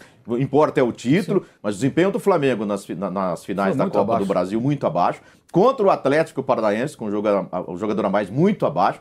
E Me preocupou muito mais o desempenho do Flamengo nas decisões. Eu vi torcedor amigo meu ali, nossa senhora, quase infartando, né? Do que essa situação na reta final. Eu Falei, é meio fim de feira, os caras estão com cabeça em outro lugar, não sei Torcedores- o quê, né? A torcedores- preocupação maior é dessas. Torcedores amigos foram, né? seus, tipo assim, você também, né? Tipo assim, nessas finais, a preocupação maior é nas finais. também, meu. Também é, e o Tidozinho. Ei, Londrina, né? Mas você não, tipo esperava, Londrina. você não esperava mais dos Londrina- jogadores que não são titulares? A gente, a gente fala tanto... Não, e, e eles deram resposta durante muito tempo no Campeonato Brasileiro. É, então, mas- mas durante agora- muito tempo eles deram mas resposta. muito- O, muito ó, pro. Everton Cebolinha, ele está crescendo a cada jogo. Eu não vi ontem, mas eu não sei como é que foi o desempenho dele, mas ele está crescendo de produção, está melhorando. O Eric Pulgar, eu, eu vi alguns jogos do Eric Pulgar, que eu achei que começou a render um pouco mais. Enfim, para alguns jogadores isso foi, impor- foi importante. É, começaram a ganhar espaço, ritmo de jogo, sei lá, minutagem, aí foi bom. O, o Matheus França, o menino, né, foi crescendo de produção. O Flamengo sofreu muito quando o Lázaro é, saiu, foi vendido, né, até encontrar, né, tentou, o Dorival tentou até o Vitor Hugo, que eu acho que é, é ótimo jogando mais atrás no meio campo, mas ali de centroavante não funcionou. Né, o Matheus França começou a, a se tornar uma opção. Ou seja, foi importante até para olhar no elenco Zé, do ano que vem. Sabe o que, o que eu acho, só para acrescentar? É, tem muito do que se coloca na cabeça de elenco de futebol. É, eles estão ouvindo há um mês que, faz conta, não vale mais nada. Aquilo fica na cabeça. Não vale mais nada. Então, mesmo sendo reserva, ele entra com esse espírito. Sabe que é igual altitude. Altitude. Ó, você vai para altitude, cara, quando abrir a porta do avião, você- você- muitos não resistem. E acontece. Acontece. O cara está na cabeça dele que se ele for para altitude, ele capota. E não é assim. Alguns sim, outros não. Então é muito. Eles estão ouvindo há, há 40 dias, não vale mais nada, acabou. Tá, só, não vale mais nada, não vale mais nada. Entra na cabeça dos caras. Não deveria ser isso, claro. Não deveria ser. Mas entra. Agora, É, se isso acontece é porque o clube permite, né? Porque É, quando ok. o técnico fala o que ele falou ontem, aí realmente que a coisa ele minimizou. É, não tem justificativa para esse tipo de comportamento, entendeu? Essa que é a questão. É, não vale nada, não. Vale sim, toda vez. é, olha, Vale até dinheiro, porque se o Flamengo conseguisse pular duas casinhas, da quinta para o terceiro, são 4 a 5 milhões de reais a mais. a não, ser que o Flamengo Não, a esteja grande rasgando questão esses é o baixo desempenho A nos cada finais, posição, a a cada posição são 2 milhões e 200 mil. Então, então dá aí 4 milhões e meio aproximadamente se o Flamengo conseguisse superar o Corinthians e o Fluminense, que não vai superar, vai ficar em quinto. Mas por quê? Porque perdeu para o Coritiba, perdeu para o próprio Corinthians e perdeu agora, quase perdeu para o Juventude. Fez um ponto em nove. Tivesse empatado com o Corinthians e vencido os outros dois, cinco pontos, estaria acima. São mais 4 milhões e meio praticamente na conta. Ou o Flamengo está rasgando 4 milhões e meio. Já que está rasgando 4 milhões e meio, faz jogo de graça para a torcida. Ingresso a 10 reais. né? Não precisa de dinheiro, né? Para que a bilheteria? Está rasgando dinheiro. É um contrassenso, gente. Não tem cabimento isso. Não tem cabimento isso. Ô Mauro, eu vou colocar aqui a sonora do Dorival Júnior só para você comentar depois. Então, vamos escutar o que o Dorival Júnior falou sobre essa situação das mais atuações do Flamengo. Ele tem razão. Em relação a resultados, ele tem razão. Agora, é impossível uma, uma mobilização depois do nível de exigência, principalmente emocional, que nós tivemos ao final dessa temporada. Foram decisões em cima de decisões. Quem não entender isso, infelizmente, é, eu não posso fazer nada. Porque é um fato muito claro e natural. Tanto é que tem jogadores que até agora estão buscando uma recuperação. Não é uma recuperação só física, não. A recuperação principal é emocional. Então, quando acontecem, às vezes, momentos em que nós vimos na partida de hoje, da falta de concentração de um lance e de outro, é nesse sentido que nós falamos. Então, para todo mundo foi muito pesado. Porque as pessoas acham que a decisão foi apenas, fo- foram apenas os três jogos finais. Mas nós vimos decidindo fases a todo momento, recuperando. nos recuperando dentro do Campeonato Brasileiro. Então não pense vocês assim que foi que foram momentos naturais de uma equipe. Não, em, em sentido nenhum. O nível de exigência, as dificuldades que nós tivemos e principalmente o desgaste que esse grupo teve, não foram pouca coisa. Para aqueles que quiserem entender, ótimo. Para aqueles que se sintam desgostosos, eu sinto muito. Mas nós estamos continuando fazendo o nosso melhor e tentando tirar o máximo de cada atleta e eles com certeza entregando o máximo que podem. Olha aí, Mauro César. Eu acho uma declaração muito infeliz. Ele jogou contra ele mesmo. É, e muitos torcedores ficaram bem irritados ontem com, essa, é, com essa, essas palavras do Dorival, porque ele, se isso aí é o melhor que pode oferecer? Não, não é. Né, para o time que jogou ontem. Ah, os jogadores estão. Eu concordo que os titulares sofrem grande pressão. Uhum. Então, assim, esses jogadores entram em campo sabendo, a gente vai ter que decidir dois títulos para o Flamengo, nós temos que ganhar. Então, isso vale para o Santos, para o Rodinei, para o Léo Pereira, para o Davi Luiz, para o Felipe Luiz, para o João Gomes, para o Thiago Maia, para o Everton Ribeiro, para o Rascaeta, para o Gabigol e para o Pedro. E, eventualmente, para o Ayrton Lucas que entra, para o Fabrício Bruno se entrar no jogo. Enfim, os titulares são esses. E um ou outro que entra. É, o Vidal, né? Agora, o próprio Cebolinha. Agora, a maioria dos que jogaram essas partidas, os caras não estavam sob pressão. Eles são reservas, estão ali esperando. Se precisar, eu entro. Jogando jogos do brasileiro, sem compromisso nenhum, porque o Flamengo jogou a toalha há muito tempo. E foi uma escolha que se mostrou acertada, porque se tentasse tudo não ia pegar nada, acabou pegando duas taças, então foi uma decisão acertada lá atrás. É, é, eu acho que ele acertou, o Deval. Eu mesmo critiquei aqui, mas diante de fatos eu não vou aqui ficar é, lutando contra eles. É óbvio, ele ganhou duas competições. Então ele abriu mão do brasileiro, concentrou em duas competições e ganhou as duas. Agora o desempenho foi ruim, como o Zé falou, tanto na, no jogo de ida aqui em São Paulo até achei que não, mas jogo de volta no Rio, depois dos 20, 30 minutos do primeiro tempo, foi um horror contra o Corinthians. O jogo contra o Atlético foi muito abaixo, jogou muito mal. O primeiro tempo, meio estava mal. Sorte do Flamengo que o Atlético é aquela coisa, marcação individual, pancadinha, pancadinha, pancadinha, cartão vermelho. Ficou com um a menos e aí se complicou ali, o jogo se decidiu. É, mas o Flamengo jogou mal de novo e esses jogos são imperdoáveis, esses dois, o do Corinthians menos. E jogou mal com um a mais também, né, Mauro? Depois da expulsão jogou mal. Também jogou mal. Quanto o Corinthians menos, é um confronto ali grande, o Corinthians também tinha alguns desfalques e tal. Não estava nem jogando mal quando tomou o segundo gol. Ah, tudo bem, dá para dá entender, acontece. Agora, perder para o Coritiba como perdeu a escalação que foi a campo e ontem, isso não tem desculpa. E assim, esse é o trabalho deles. É, esse é o ponto. Isso é o Flamengo. Vai ser assim, amigo. Vai ser pressão, vai ser cobrança, tem que ganhar toda hora e acabou. Se não for assim, não serve. É o que eu penso. O Ricardo 1 bilhão e 300, o elenco mais caro do Brasil, traz jogador de 14, 15 milhões de euros. Agora quer trazer o Gerson, que vai custar caro novamente. Para quê? Para ficar com essa conversa? Não, estão desgastados, então não pode jogar no Flamengo. E ganha muito bem para isso, né? Exatamente. Porque tem que saber jogar bem Como é que será que é no Real Madrid? É tudo bem também? Os caras ficam, ah, tá tudo bem. Real Madrid ganha o Campeonato Espanhol. Agora vão perder pro Sassuna, perder pro, pro, pro Eibar, né? Então, vamos sair perdendo por aí. Não é assim que o funciona, branco não. veio na hora. Os caras, que negócio é esse? Você tá pensando o quê? Acontece, uma derrota, outra. Você vai perder pro Raio Valecano. Né? Acontece. A zebra vai existir no futebol. Mas a questão é a maneira. Tipo, ele, ele tá ali meio que é, é, confirmando o seguinte, olha, acabou. Não dá, não dá sim. Dá para jogar com o mínimo de, de, de, seriedade até. O, o jogo de ontem foi um horror. Uma coisa medonha diante de um time quase desfalecido, coitado. Ali o Juventude. O Juventude já sobreviveu ano passado, já foi um feito, né? Ele era um forte candidato a cair, não caiu. E esse ano ele ficou o tempo todo lá embaixo. Quando ele foi para a lanterna que o Fortaleza saiu, ele agarrou a lanterna e largou mais. Esse time quase ganhou do Flamengo ontem. O técnico não pode falar isso. Eu, eu, assim, eu acho que a preocupação dele é tamanha de não desagradar os jogadores, é isso que me parece. É um, é, e não criar nenhum tipo de problema ali dentro que ele desagrada a torcida. Isso é ruim. Isso é ruim, porque o nível de exigência é alto e aí tem uma questão, eu até acho que o Flamengo não pode ficar pensando em 2019. E não é pensar em 2019. Passou, Jesus foi embora, ponto final. Mas o torcedor do Flamengo, mais do que qualquer um outro, ele experimentou um negócio muito bom, que é torcer para um time que joga muito bem, que se impõe sobre os adversários e que passa por cima. Então ele fica sempre com essa referência. Pô, mas, cara, mas com esses caras aí não dá para jogar mais, não? Eu quero mais. Ele, ele, quer mais. E vai cobrar. Ah, mas perdeu de 4 a 0 para o Santos lá em 2019. Sim, perdeu de 4 a 0 mas era o Santos, vice-campeão do São Paulo, babando do Flamengo. E o Flamengo já com a cabeça no Mundial de Clubes. Agora a cabeça deles está onde, gente? Eles vão para estar de férias, pô. Já estão de férias antes do tempo. É, e esse é um ponto importante. Essa é a hora boa para essa reflexão. Porque senão vai ter maiores consequências a não ser o dinheiro que deixa de faturar. Não adianta discutir isso no Campeonato Carioca né, no meio do, do- da temporada, que aí começa com, ah, tira o técnico, esse aqui não serve, o outro não serve. Essa é a hora, essa é a hora de avaliar Mateuzinho, de avaliar Hugo, de avaliar Marinho, para citar jogadores cuja permanência é muito discutível do ponto de vista técnico. Dentro do patamar que o Flamengo quer, quer parece que quer, né? Quer ter. Passou no teste o Marinho? Eu acho que não. Mateuzinho? Eu contrataria outro lateral. O Hugo não tem a menor condição. E o Hugo já poderia ter vendido e agora ninguém vai querer comprar, né? É, mas não teve proposta para valer, né? Teve só de novo, de novo aquele negócio de monitora, monitora. O cara monitorou quando ele viu o que, que era e falou: não, esse goleiro não está pronto, eu não vou levar. É lógico.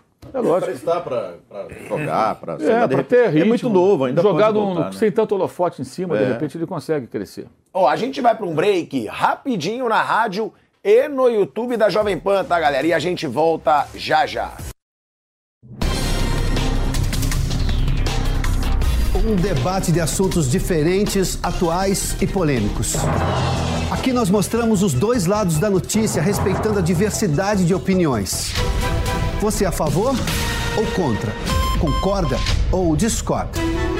No Prós e Contras, nós abordamos todos os lados do mesmo fato para você formar a sua opinião. Prós e contras, de segunda a sexta às três e meia da tarde, na Jovem Pan News. Tec, tec, toy, tec, tec, toy. Tecnologia, qualidade, inovação. Tec, tec, toy, tec, tec, toy. Tudo garantido para sua diversão. Tec, tec, toy, games conexão. Casa inteligente na palma da mão. Notebook, tablet e caixa de som. E para seu negócio, tudo em automação. Tec, tec, toy, tec, tec, toy. Tecnologia, qualidade, inovação. Tec, tec, toy, tec, tec, toy. Tudo garantido para sua diversão. Tec, tec, toy. Olá Brasil, chegou o grande dia! O curso Touro de Ouro 2 está no ar com mais conhecimento sobre o mercado financeiro. Agora você vai dominar outros indicadores que vão te ajudar a investir melhor o seu dinheiro. Se junte aos milhares de alunos do primeiro curso e aprenda a montar a sua própria carteira de investimentos. Acesse a newcursos.com.br e faça a sua inscrição no curso Touro de Ouro 2. N-I-U cursos.com.br. Vai, Torinho! Thank you. Conheça o Barcelos, a melhor rede de frango na brasa do mundo. Sucesso em 20 países e agora em Moema. Experimente novidades deliciosas com os nossos premiados molhos importados. Frango à milanesa e a parmegiana com chips artesanais. Arroz cremoso de frango, espetadinha de filé mignon e muito mais. Curta o almoço ou jantar com promoções especiais e faça seu evento num ambiente moderno com telões e teto retrátil sem custo de locação. Barcelos Moema, Rua Canário 544. Siga arroba Barcelos Moema nas redes sociais. A Jovem Pan está com você em todos os lugares e em todos os momentos. De manhã, informação e opinião na medida, para começar o dia do jeito certo. Bem-vindo, já estamos no ar, começando o Jornal da Manhã para todo o Brasil. Os principais assuntos. A notícia de última hora. Uma frente fria chegou ao Rio de Janeiro. E aquilo que mexe com a sua rotina. Até o momento, o engarrafamento. Tudo passa pelo microfone da Pan. A Jovem Pan está com você o tempo todo, com som e imagem. De Brasília, Luciana Ventura. Certo, Popeta, como é que foi a conversa com o Marcelinho? Agora, Constantino, se a gente analisar. Do Rio, Rodrigo Viega. Viu só? Acesse jovempan.com.br, baixe o aplicativo da Panflix e se inscreva em nossos canais no YouTube. Jovem Pan News.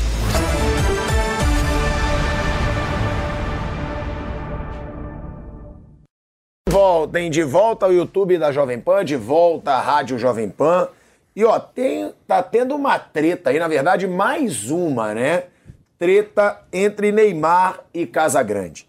O Casagrande, ele fez ataques ao Neymar recentemente, que me mandaram aqui, eu vou ler. E o Neymar ontem, ele curtiu um post no Twitter que debocha do Casagrande, né? O camisa 10 da seleção brasileira, ele já foi muito criticado pelo colunista e o post é o seguinte: para variar, o craque Casagrande, né, ironizando a palavra craque, metendo o nariz onde não deve.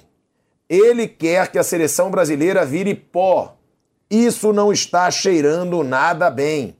Que triste fim de carreira. Né? Foi um post ironizando aí, né? A situação do Casagrande e o Neymar curtiu esse post. E aí gerou toda uma movimentação, toda uma polêmica nas redes sociais, E aí, lembrando aqui as críticas recentes que o Casagrande fez ao Neymar, na última segunda-feira, o Casagrande criticou a postura do Neymar fora de campo durante uma live no UOL Esportes, antes da convocação do Tite para a Copa do Mundo. O Casagrande teria dito: ele precisa decidir, ele, o Neymar, precisa decidir se vai ser jogador de seleção brasileira ou celebridade. Se ele decidir ser jogador, é um grande passo. Agora, se ele decidir pintar o cabelo, se jogar no chão para chamar atenção, igual ele fez em 2018, pular quando alguém encosta nele não vai dar em nada. O Neymar é infantil, tem a síndrome do Peter Pan. Não assume responsabilidade alguma, não toma posição alguma. E quando é opinião própria, são coisas fúteis. E quando é pressionado a ter opinião, são coisas como essa, de apoiar o pior presidente da história política brasileira, que vai ser julgado por diversos crimes que cometeu. Claro que ele apoia, mas ele foi empurrado para aqueles vídeos quando ele gravou o primeiro vídeo. Foi agradecendo a presença do Jair Bolsonaro no instituto dele. Já no segundo vídeo, ele já teve que dançar funk e fazer 22. Ali acho que teve pressão do tipo: preciso de apoio declarado, através do pai dele. Após a repercussão da curtida do Neymar, o Casagrande criticou a atitude do jogador e em sua coluna no UOL. O título do texto é Dependência química é uma doença grave. Qualquer deboche é perversidade. Então é aí essa situação, Casagrande e Neymar. Eu sei que é um assunto delicado, não vou entrar em política, tá? Que a gente aqui fala de esporte, a gente não vai falar de política aqui na Jovem Pan. Minha opinião, e sei que vai ser diferente da grande maioria. E não acho que o Neymar tá certo em falar de vício, em criticar. Só que eu acho que o Casagrande, que eu tive uma boa relação quando eu entrevistei, inclusive aqui com o Vampeta, ele ataca muito. Então ele tem que se preparar para receber ataque. Eu acho que a partir do momento que você ataca tanto uma pessoa, eu sou um que eu já fui criticado por um erro que eu cometi fora do trabalho e sou muito até hoje e não faço vitimismo em cima disso se eu ataco alguém. Porque eu acho que se a pessoa ataca alguém, e ele ataca muito o Neymar, vamos ser sinceros, ele ataca muito o Neymar, ele tem que estar preparado para ser atacado. E a gente sabe que a nossa geração é uma geração de covardias. Eles vão pegar sim o seu passado, eles vão pegar tudo. Agora, se você bate e ele bate de uma forma convincente no Neymar o tempo inteiro, eu acho que ele vai sofrer ataque. Acho certo você pegar o passado? Não. Mas também acho que o vitimismo, quando você ataca tanto, se você não quer ser criticado e você sabe que a geração da internet é covarde, eu acho que também tem que suavizar o ataque. E ele ataca muito, e mais uma vez, é o que eu falo aqui. Eu tenho uma posição política, a maioria das pessoas dessa mesa tem outra, e a gente não debate isso aqui. É, e outra, somos amigos, somos companheiros. E o Casagrande sempre leva o assunto esportivo para a política. Como ele fez mais uma vez, e está explicado. Eu acho que a grande é, perseguição do Casagrande ao Neymar tem a ver com política, porque o Neymar apoia um lado que ele não apoia. Minha opinião, e aí eu passo agora a opinião para vocês. Bem, eu, eu acho o seguinte: é, em qualquer discussão, qualquer debate, é, eu não acho que seja ataque, é uma crítica. Ataque acho que é uma palavra muito forte. É uma crítica. Ele criticou o Neymar. O Neymar tem todo o direito de se defender. Agora, curtir o perfil de um fake na rede social é, que faz uma referência a um problema que o Casagrande até já superou, né? Ele faz até palestras sobre isso e tudo mais. E que é um problema que a dependência química não é só droga, não, álcool também. Tá? E você pode, pode ter isso dentro da sua casa, de repente. Pode ser um filho seu, pode ser seu pai, pode ser um amigo querido, pode ser uma pessoa próxima. É, eu acho que isso não deve entrar nunca na discussão. Primeiro que todos nós, para isso, temos telhado de vidro. Qualquer um de nós pode viver esse tipo de problema, pode já ter vivido, né? E de repente nem se toca. Até porque as pessoas confundem, acham que alcoolismo, por exemplo, é sim. É também uma doença que pode levar a pessoa a, a, a uma situação limite. Então, quando ele faz esse, essa curtida, eu acho que ele perde a oportunidade de dar uma resposta à altura. Responda. Ah, se quiser reagir, ou ignora. Ou então responda com palavras, de forma argumentando, de forma inteligente. Não. É, é se, eu acho que quando entra nesse, nesse território, Mesmo que a pessoa tenha razão, eu acho que ela perde a razão. Ela joga no lixo a razão, porque ela apelou para uma, uma argumentação que, assim, e é muito frágil, porque todos nós estamos sujeitos a isso.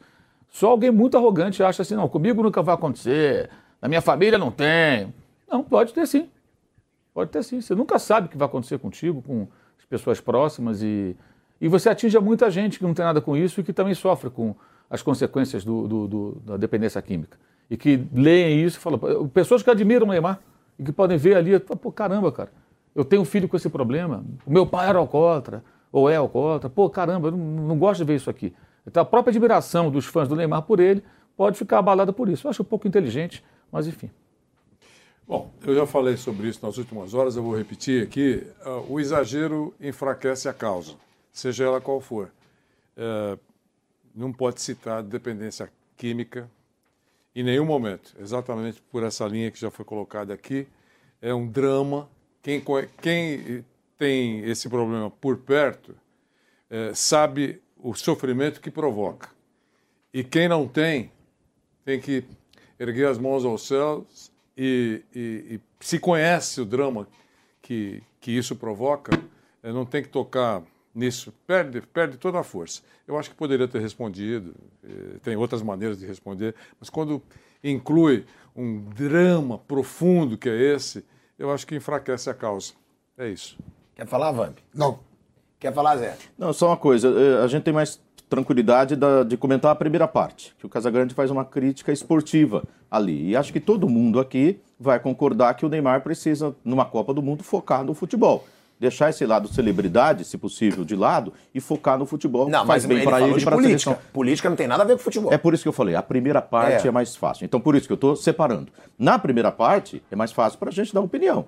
O Casagrande pode criticar e todos, muita gente já, já criticou esse lado do Neymar, que às vezes é mais. é, cuida mais do fora de campo ali e tal, do que dentro de campo. Ele precisa se concentrar mesmo para ajudar o Brasil a ser campeão do mundo. A partir daí, quando entra na, história, na seara política, aí já não é mais comigo. Aí acho que há erro do, do o Neymar, por exemplo, ter respondido, ter respondido também na seara política, já que ele entrou. Né? E aí cada um pode apoiar o lado que quiser, é democracia. Democracia é isso. né? E, e se ficasse até aí, agora, Zé, claro que a curtida ali de um problema Casagrande, de dependência que já foi superado, O Casagrande não, é não pegou cri- bem. ele é muito criticado é, por seus posicionamentos políticos.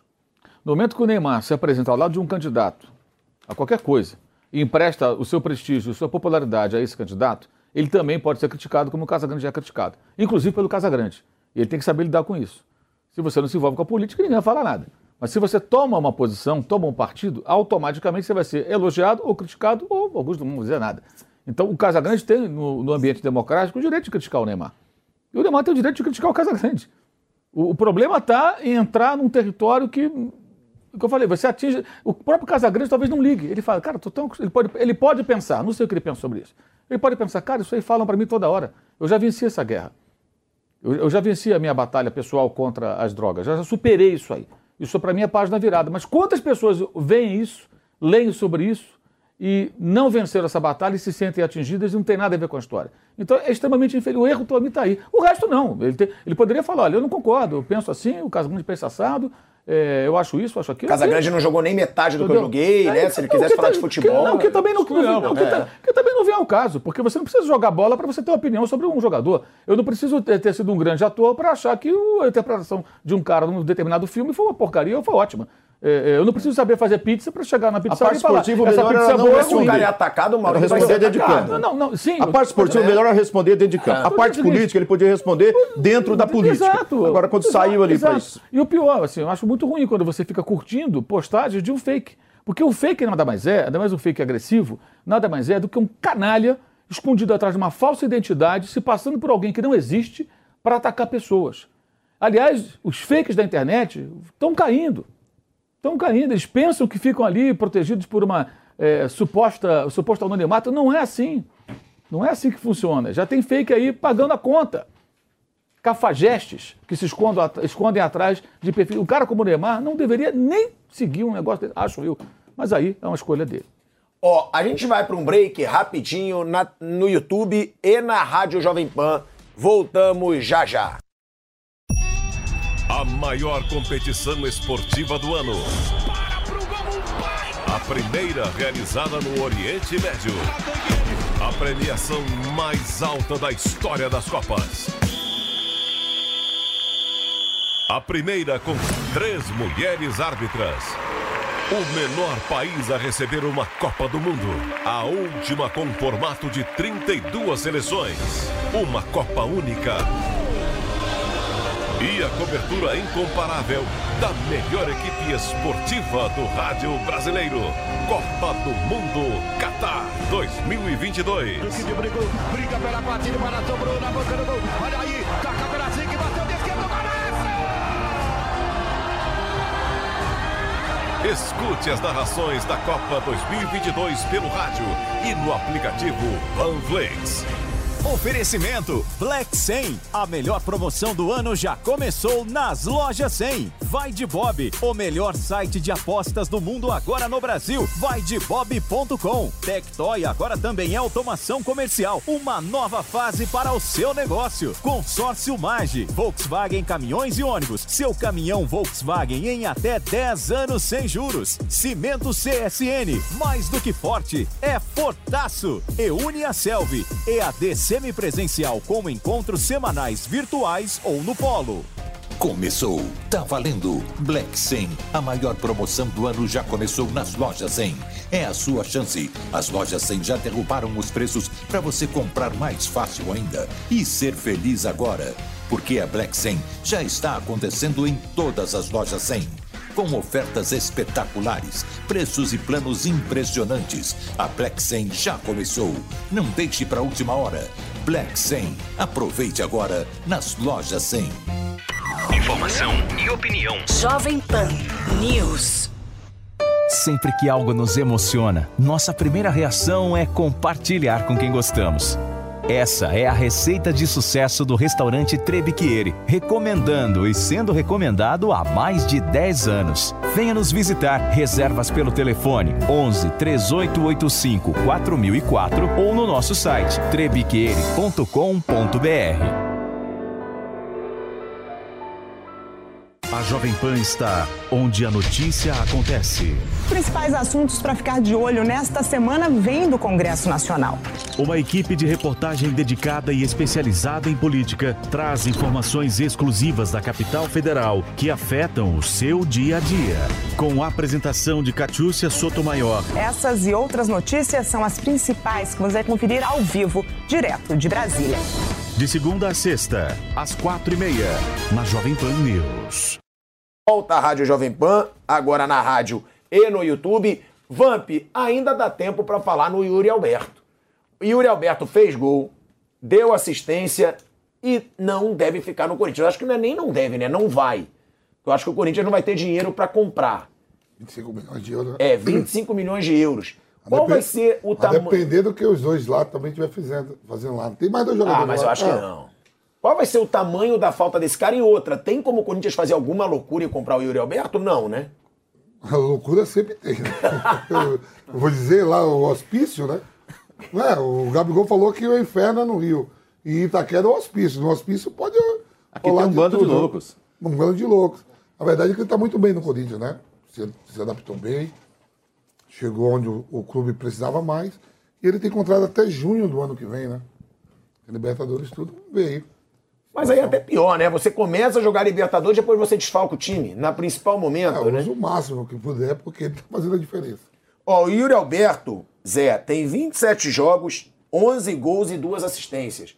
Realmente, né? Ele chegou e ele mudou esse time do Corinthians. É, e, e ele não tem números melhores, porque você se lembra, né? O acho que o Vampeta lembra também, né? Que ele demorou para fazer o primeiro gol. Né, eu Sei lá se foram cinco partidas Cinco, ou mais. partidas Ele demorou vários jogos para marcar o primeiro gol. Aí marcou o primeiro gol e aí não parou mais. né? Ele poderia até ter números melhores ainda nessa passagem pelo Corinthians. Cara, é muito. Gol custa caro.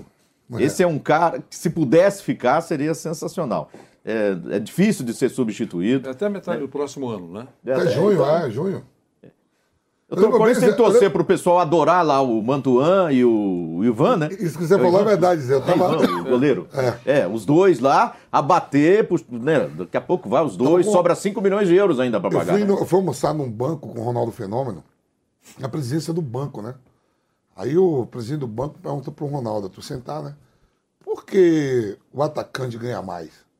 Ele falou, se todo mundo soubesse fazer gol, eu não estaria agora aqui na mesa com o senhor. Eu digo, então pega logo esse emprestado pra mim também, viu? No banco é, fazer gol é difícil. né? Maior que o Ronaldo. Bom, O Ronaldo é outra prateleira, né? Outro nível do jogador. assim, fazer gol é- é Mas o Yuri Alberto, assim, jovem, pouca idade, é jogador que se desse pra fazer um negócio aí, envolvendo, claro, o Mantuan, pagar 25 milhões eu acho uma loucura. Não tem como, né? Não, eu acho que é impossível. Mas se abater os 20 e sobrar 5, porque assim, esse aí ele Eu encaixa acho- pra vender depois. Eu, Pelo nível dele, eu acho que vende depois e recupera tudo. O Corinthians faz loucuras, mas 25 milhões de euros eu Não, acho que nem é- isso o Corinthians então, faz, né? Claro, se fosse com- pagar, é, nenhuma chance, né? Agora, dá para entrar alguém no negócio? Depende muito, né? Mesmo assim, tem, tem que fazer conta. Eu, eu sou esse negócio de fazer conta, é, fico arrepiado, né? Porque eu acho que os clubes têm que pensar nisso. Eu sei que está sendo um cara eficiente, importante para o Corinthians, é, é claro, um bom jogador. Se ficar, seria um bom reforço para o ataque do Corinthians, para o time do Corinthians, sem dúvida. Mas eu acho que tem que pensar. É, o técnico vai continuar, não vai? O que, que vai acontecer? Vem um outro treinador? É, será no que... banco domingo ele não vai estar. Então, não vai. É, pode ter sido a despedida se ele decidir. Foi expulso de novo. É. Então, mas tem a informação do que já a informação que acho que você mesmo que deu aqui, que a família vai passar férias aqui no Brasil. É, enfim, eu não sei exatamente o que vai acontecer. É, tem essa indefinição. Então o Corinthians tem muita coisa para resolver. E a gente sabe que o caixa não é farto. A responsabilidade faz fazer conta. Não sei se, se isso está sendo levado a sério mesmo. É isso. Agora, Mauro César Pereira, o Corinthians é um time que gastou esse ano e vai para a Libertadores no ano que vem. A gente falou do Scarpa. E o Yuri Alberto também é muito difícil de ser substituído, né? É difícil você achar um 9 hoje com as características do Yuri Alberto. A realidade é que o Roberto é um jogador que não é para o patamar do Corinthians atual, com a sua grande dívida e seu estado para pagar. O Corinthians faz coisas a- além. É, é mais ou menos como o cara que está todo endividado, ele vai e compra um carro que ele não pode pagar. Ele paga algumas prestações, um dia ele fala, eu não consigo pagar. Vai na loja, negocia, devolve o carro e tenta se livrar da dívida. O Corinthians não tinha condições de trazer esse jogador. Trouxe numa situação circunstancial por conta da guerra lá na Ucrânia. Os russos tiveram que. eh, eh, ficaram reféns ali de uma situação que os jogadores tinham a opção como de, de- de vir embora. Isso, isso envolveu o Balbuena, isso envolveu o Ayrton Lucas, isso envolveu o Júnior Alonso. Júnior Moraes. né? O Júnior Moraes. Vários caras voltaram assim. Então foi uma situação, se não tem a guerra, ele estava lá fazendo gol lá no, no time dele, no Zenit, né? lá no futebol russo. Não estaria aqui no Brasil. Então trouxe uma oportunidade, cedeu o jogador, dois jogadores, mas para ficar em definitivo. Da mesma forma que eu falei ontem aqui, é ingenuidade achar que o Olympique de Marseille vai mandar o Gerson embrulhado assim com um laço vermelho assim de presente, sem cobrar uma grana pesada do Flamengo. Achar também que os russos vão liberar o Yuri Alberto, que custou essa grana toda assim, sem mais nem menos, também não vai acontecer. É, a diferença é que assim, o Flamengo pode negociar e chegar numa grana, porque tem uma condição financeira hoje que permite isso, além de ter um percentual é, sobre o Gerson. O Yuri Alberto não, o Corinthians não tem nenhum percentual sobre ele, ele apenas está emprestado. É, então é meio que assim, foi bom enquanto durou. Se é que ele vai embora mesmo, né? que eu acho que é muito provável. Não sei que prorrogue o empréstimo, até pela situação que permanece. Agora, quando ele, ele, ele chegou, o objetivo claro era o quê? Qualificar tecnicamente o time, dar um tiro para tentar ganhar uma competição, que seria a Copa do Brasil ao final. Não deu certo, classificou para a próxima, que eu acho que não é grande coisa. Ano passado o Silvinho, com todos os problemas que ele teve, e até deficiências do próprio trabalho, que eu acho que não era brilhante, também conseguiu classificar o Corinthians para a mesma coisa, que foi Libertadores da América. Então, acaba sendo um grande investimento sem ter dinheiro para isso, que não conseguiu grandes avanços. E hoje eu comentava com o Vampeta, tem matéria no site Meu Timão sobre um movimento que já existe para a reeleição no Corinthians. Né? Com- é, e há, e há uma, uma, uma- divisão, porque nem todos os que, que apoiam ali o presidente, que fazem parte do grupo que está no poder há muito tempo, se revezando no poder, concordam com a ideia. Isso, na minha visão, mostra a semelhança entre o Corinthians e o São Paulo. Eu ia falar isso Os agora, dois têm dívida coisa. grande, os dois não conseguem ganhar nada, o Palmeiras passa por cima e ganha, na competição dos trios de ferro, né? É o Palmeiras que está por cima, e os dois têm dirigentes preocupados, pelo jeito, com as mesmas coisas, que é essa coisa de permanecer mais tempo. Então a gente chega à conclusão que, embora os clubes tenham muitos problemas, sempre tem alguém disposto a ficar à frente do clube de futebol, né? Então, ó, a mesma coisa que acontece no São Paulo e que a gente tanto critica, né? Dirigentes que vivem em clubes com crises financeiras, com vários problemas para resolver. Primeiro, o Casares já pode ser reeleito, teve o estatuto no São Paulo e foi aprovado. E agora o Mauro traz essa notícia que deve ter também essa mudança de estatuto no Corinthians. Então, é uma situação semelhante e a gente vê aí tantas coisas acontecendo dentro das diretorias aí dos grandes clubes do Brasil. Galera, a gente vai encerrando mais um bate-pronto aqui na Jovem Pan.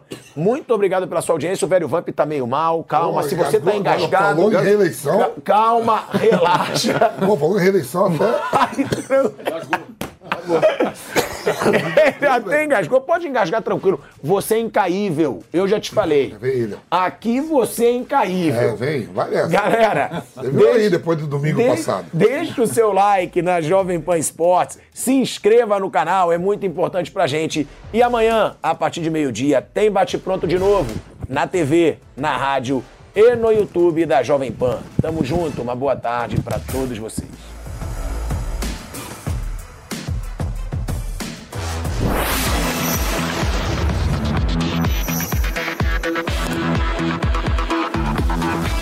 Bate pronto. Oferecimento Votorantim Cimentos, o cimento que é bom demais.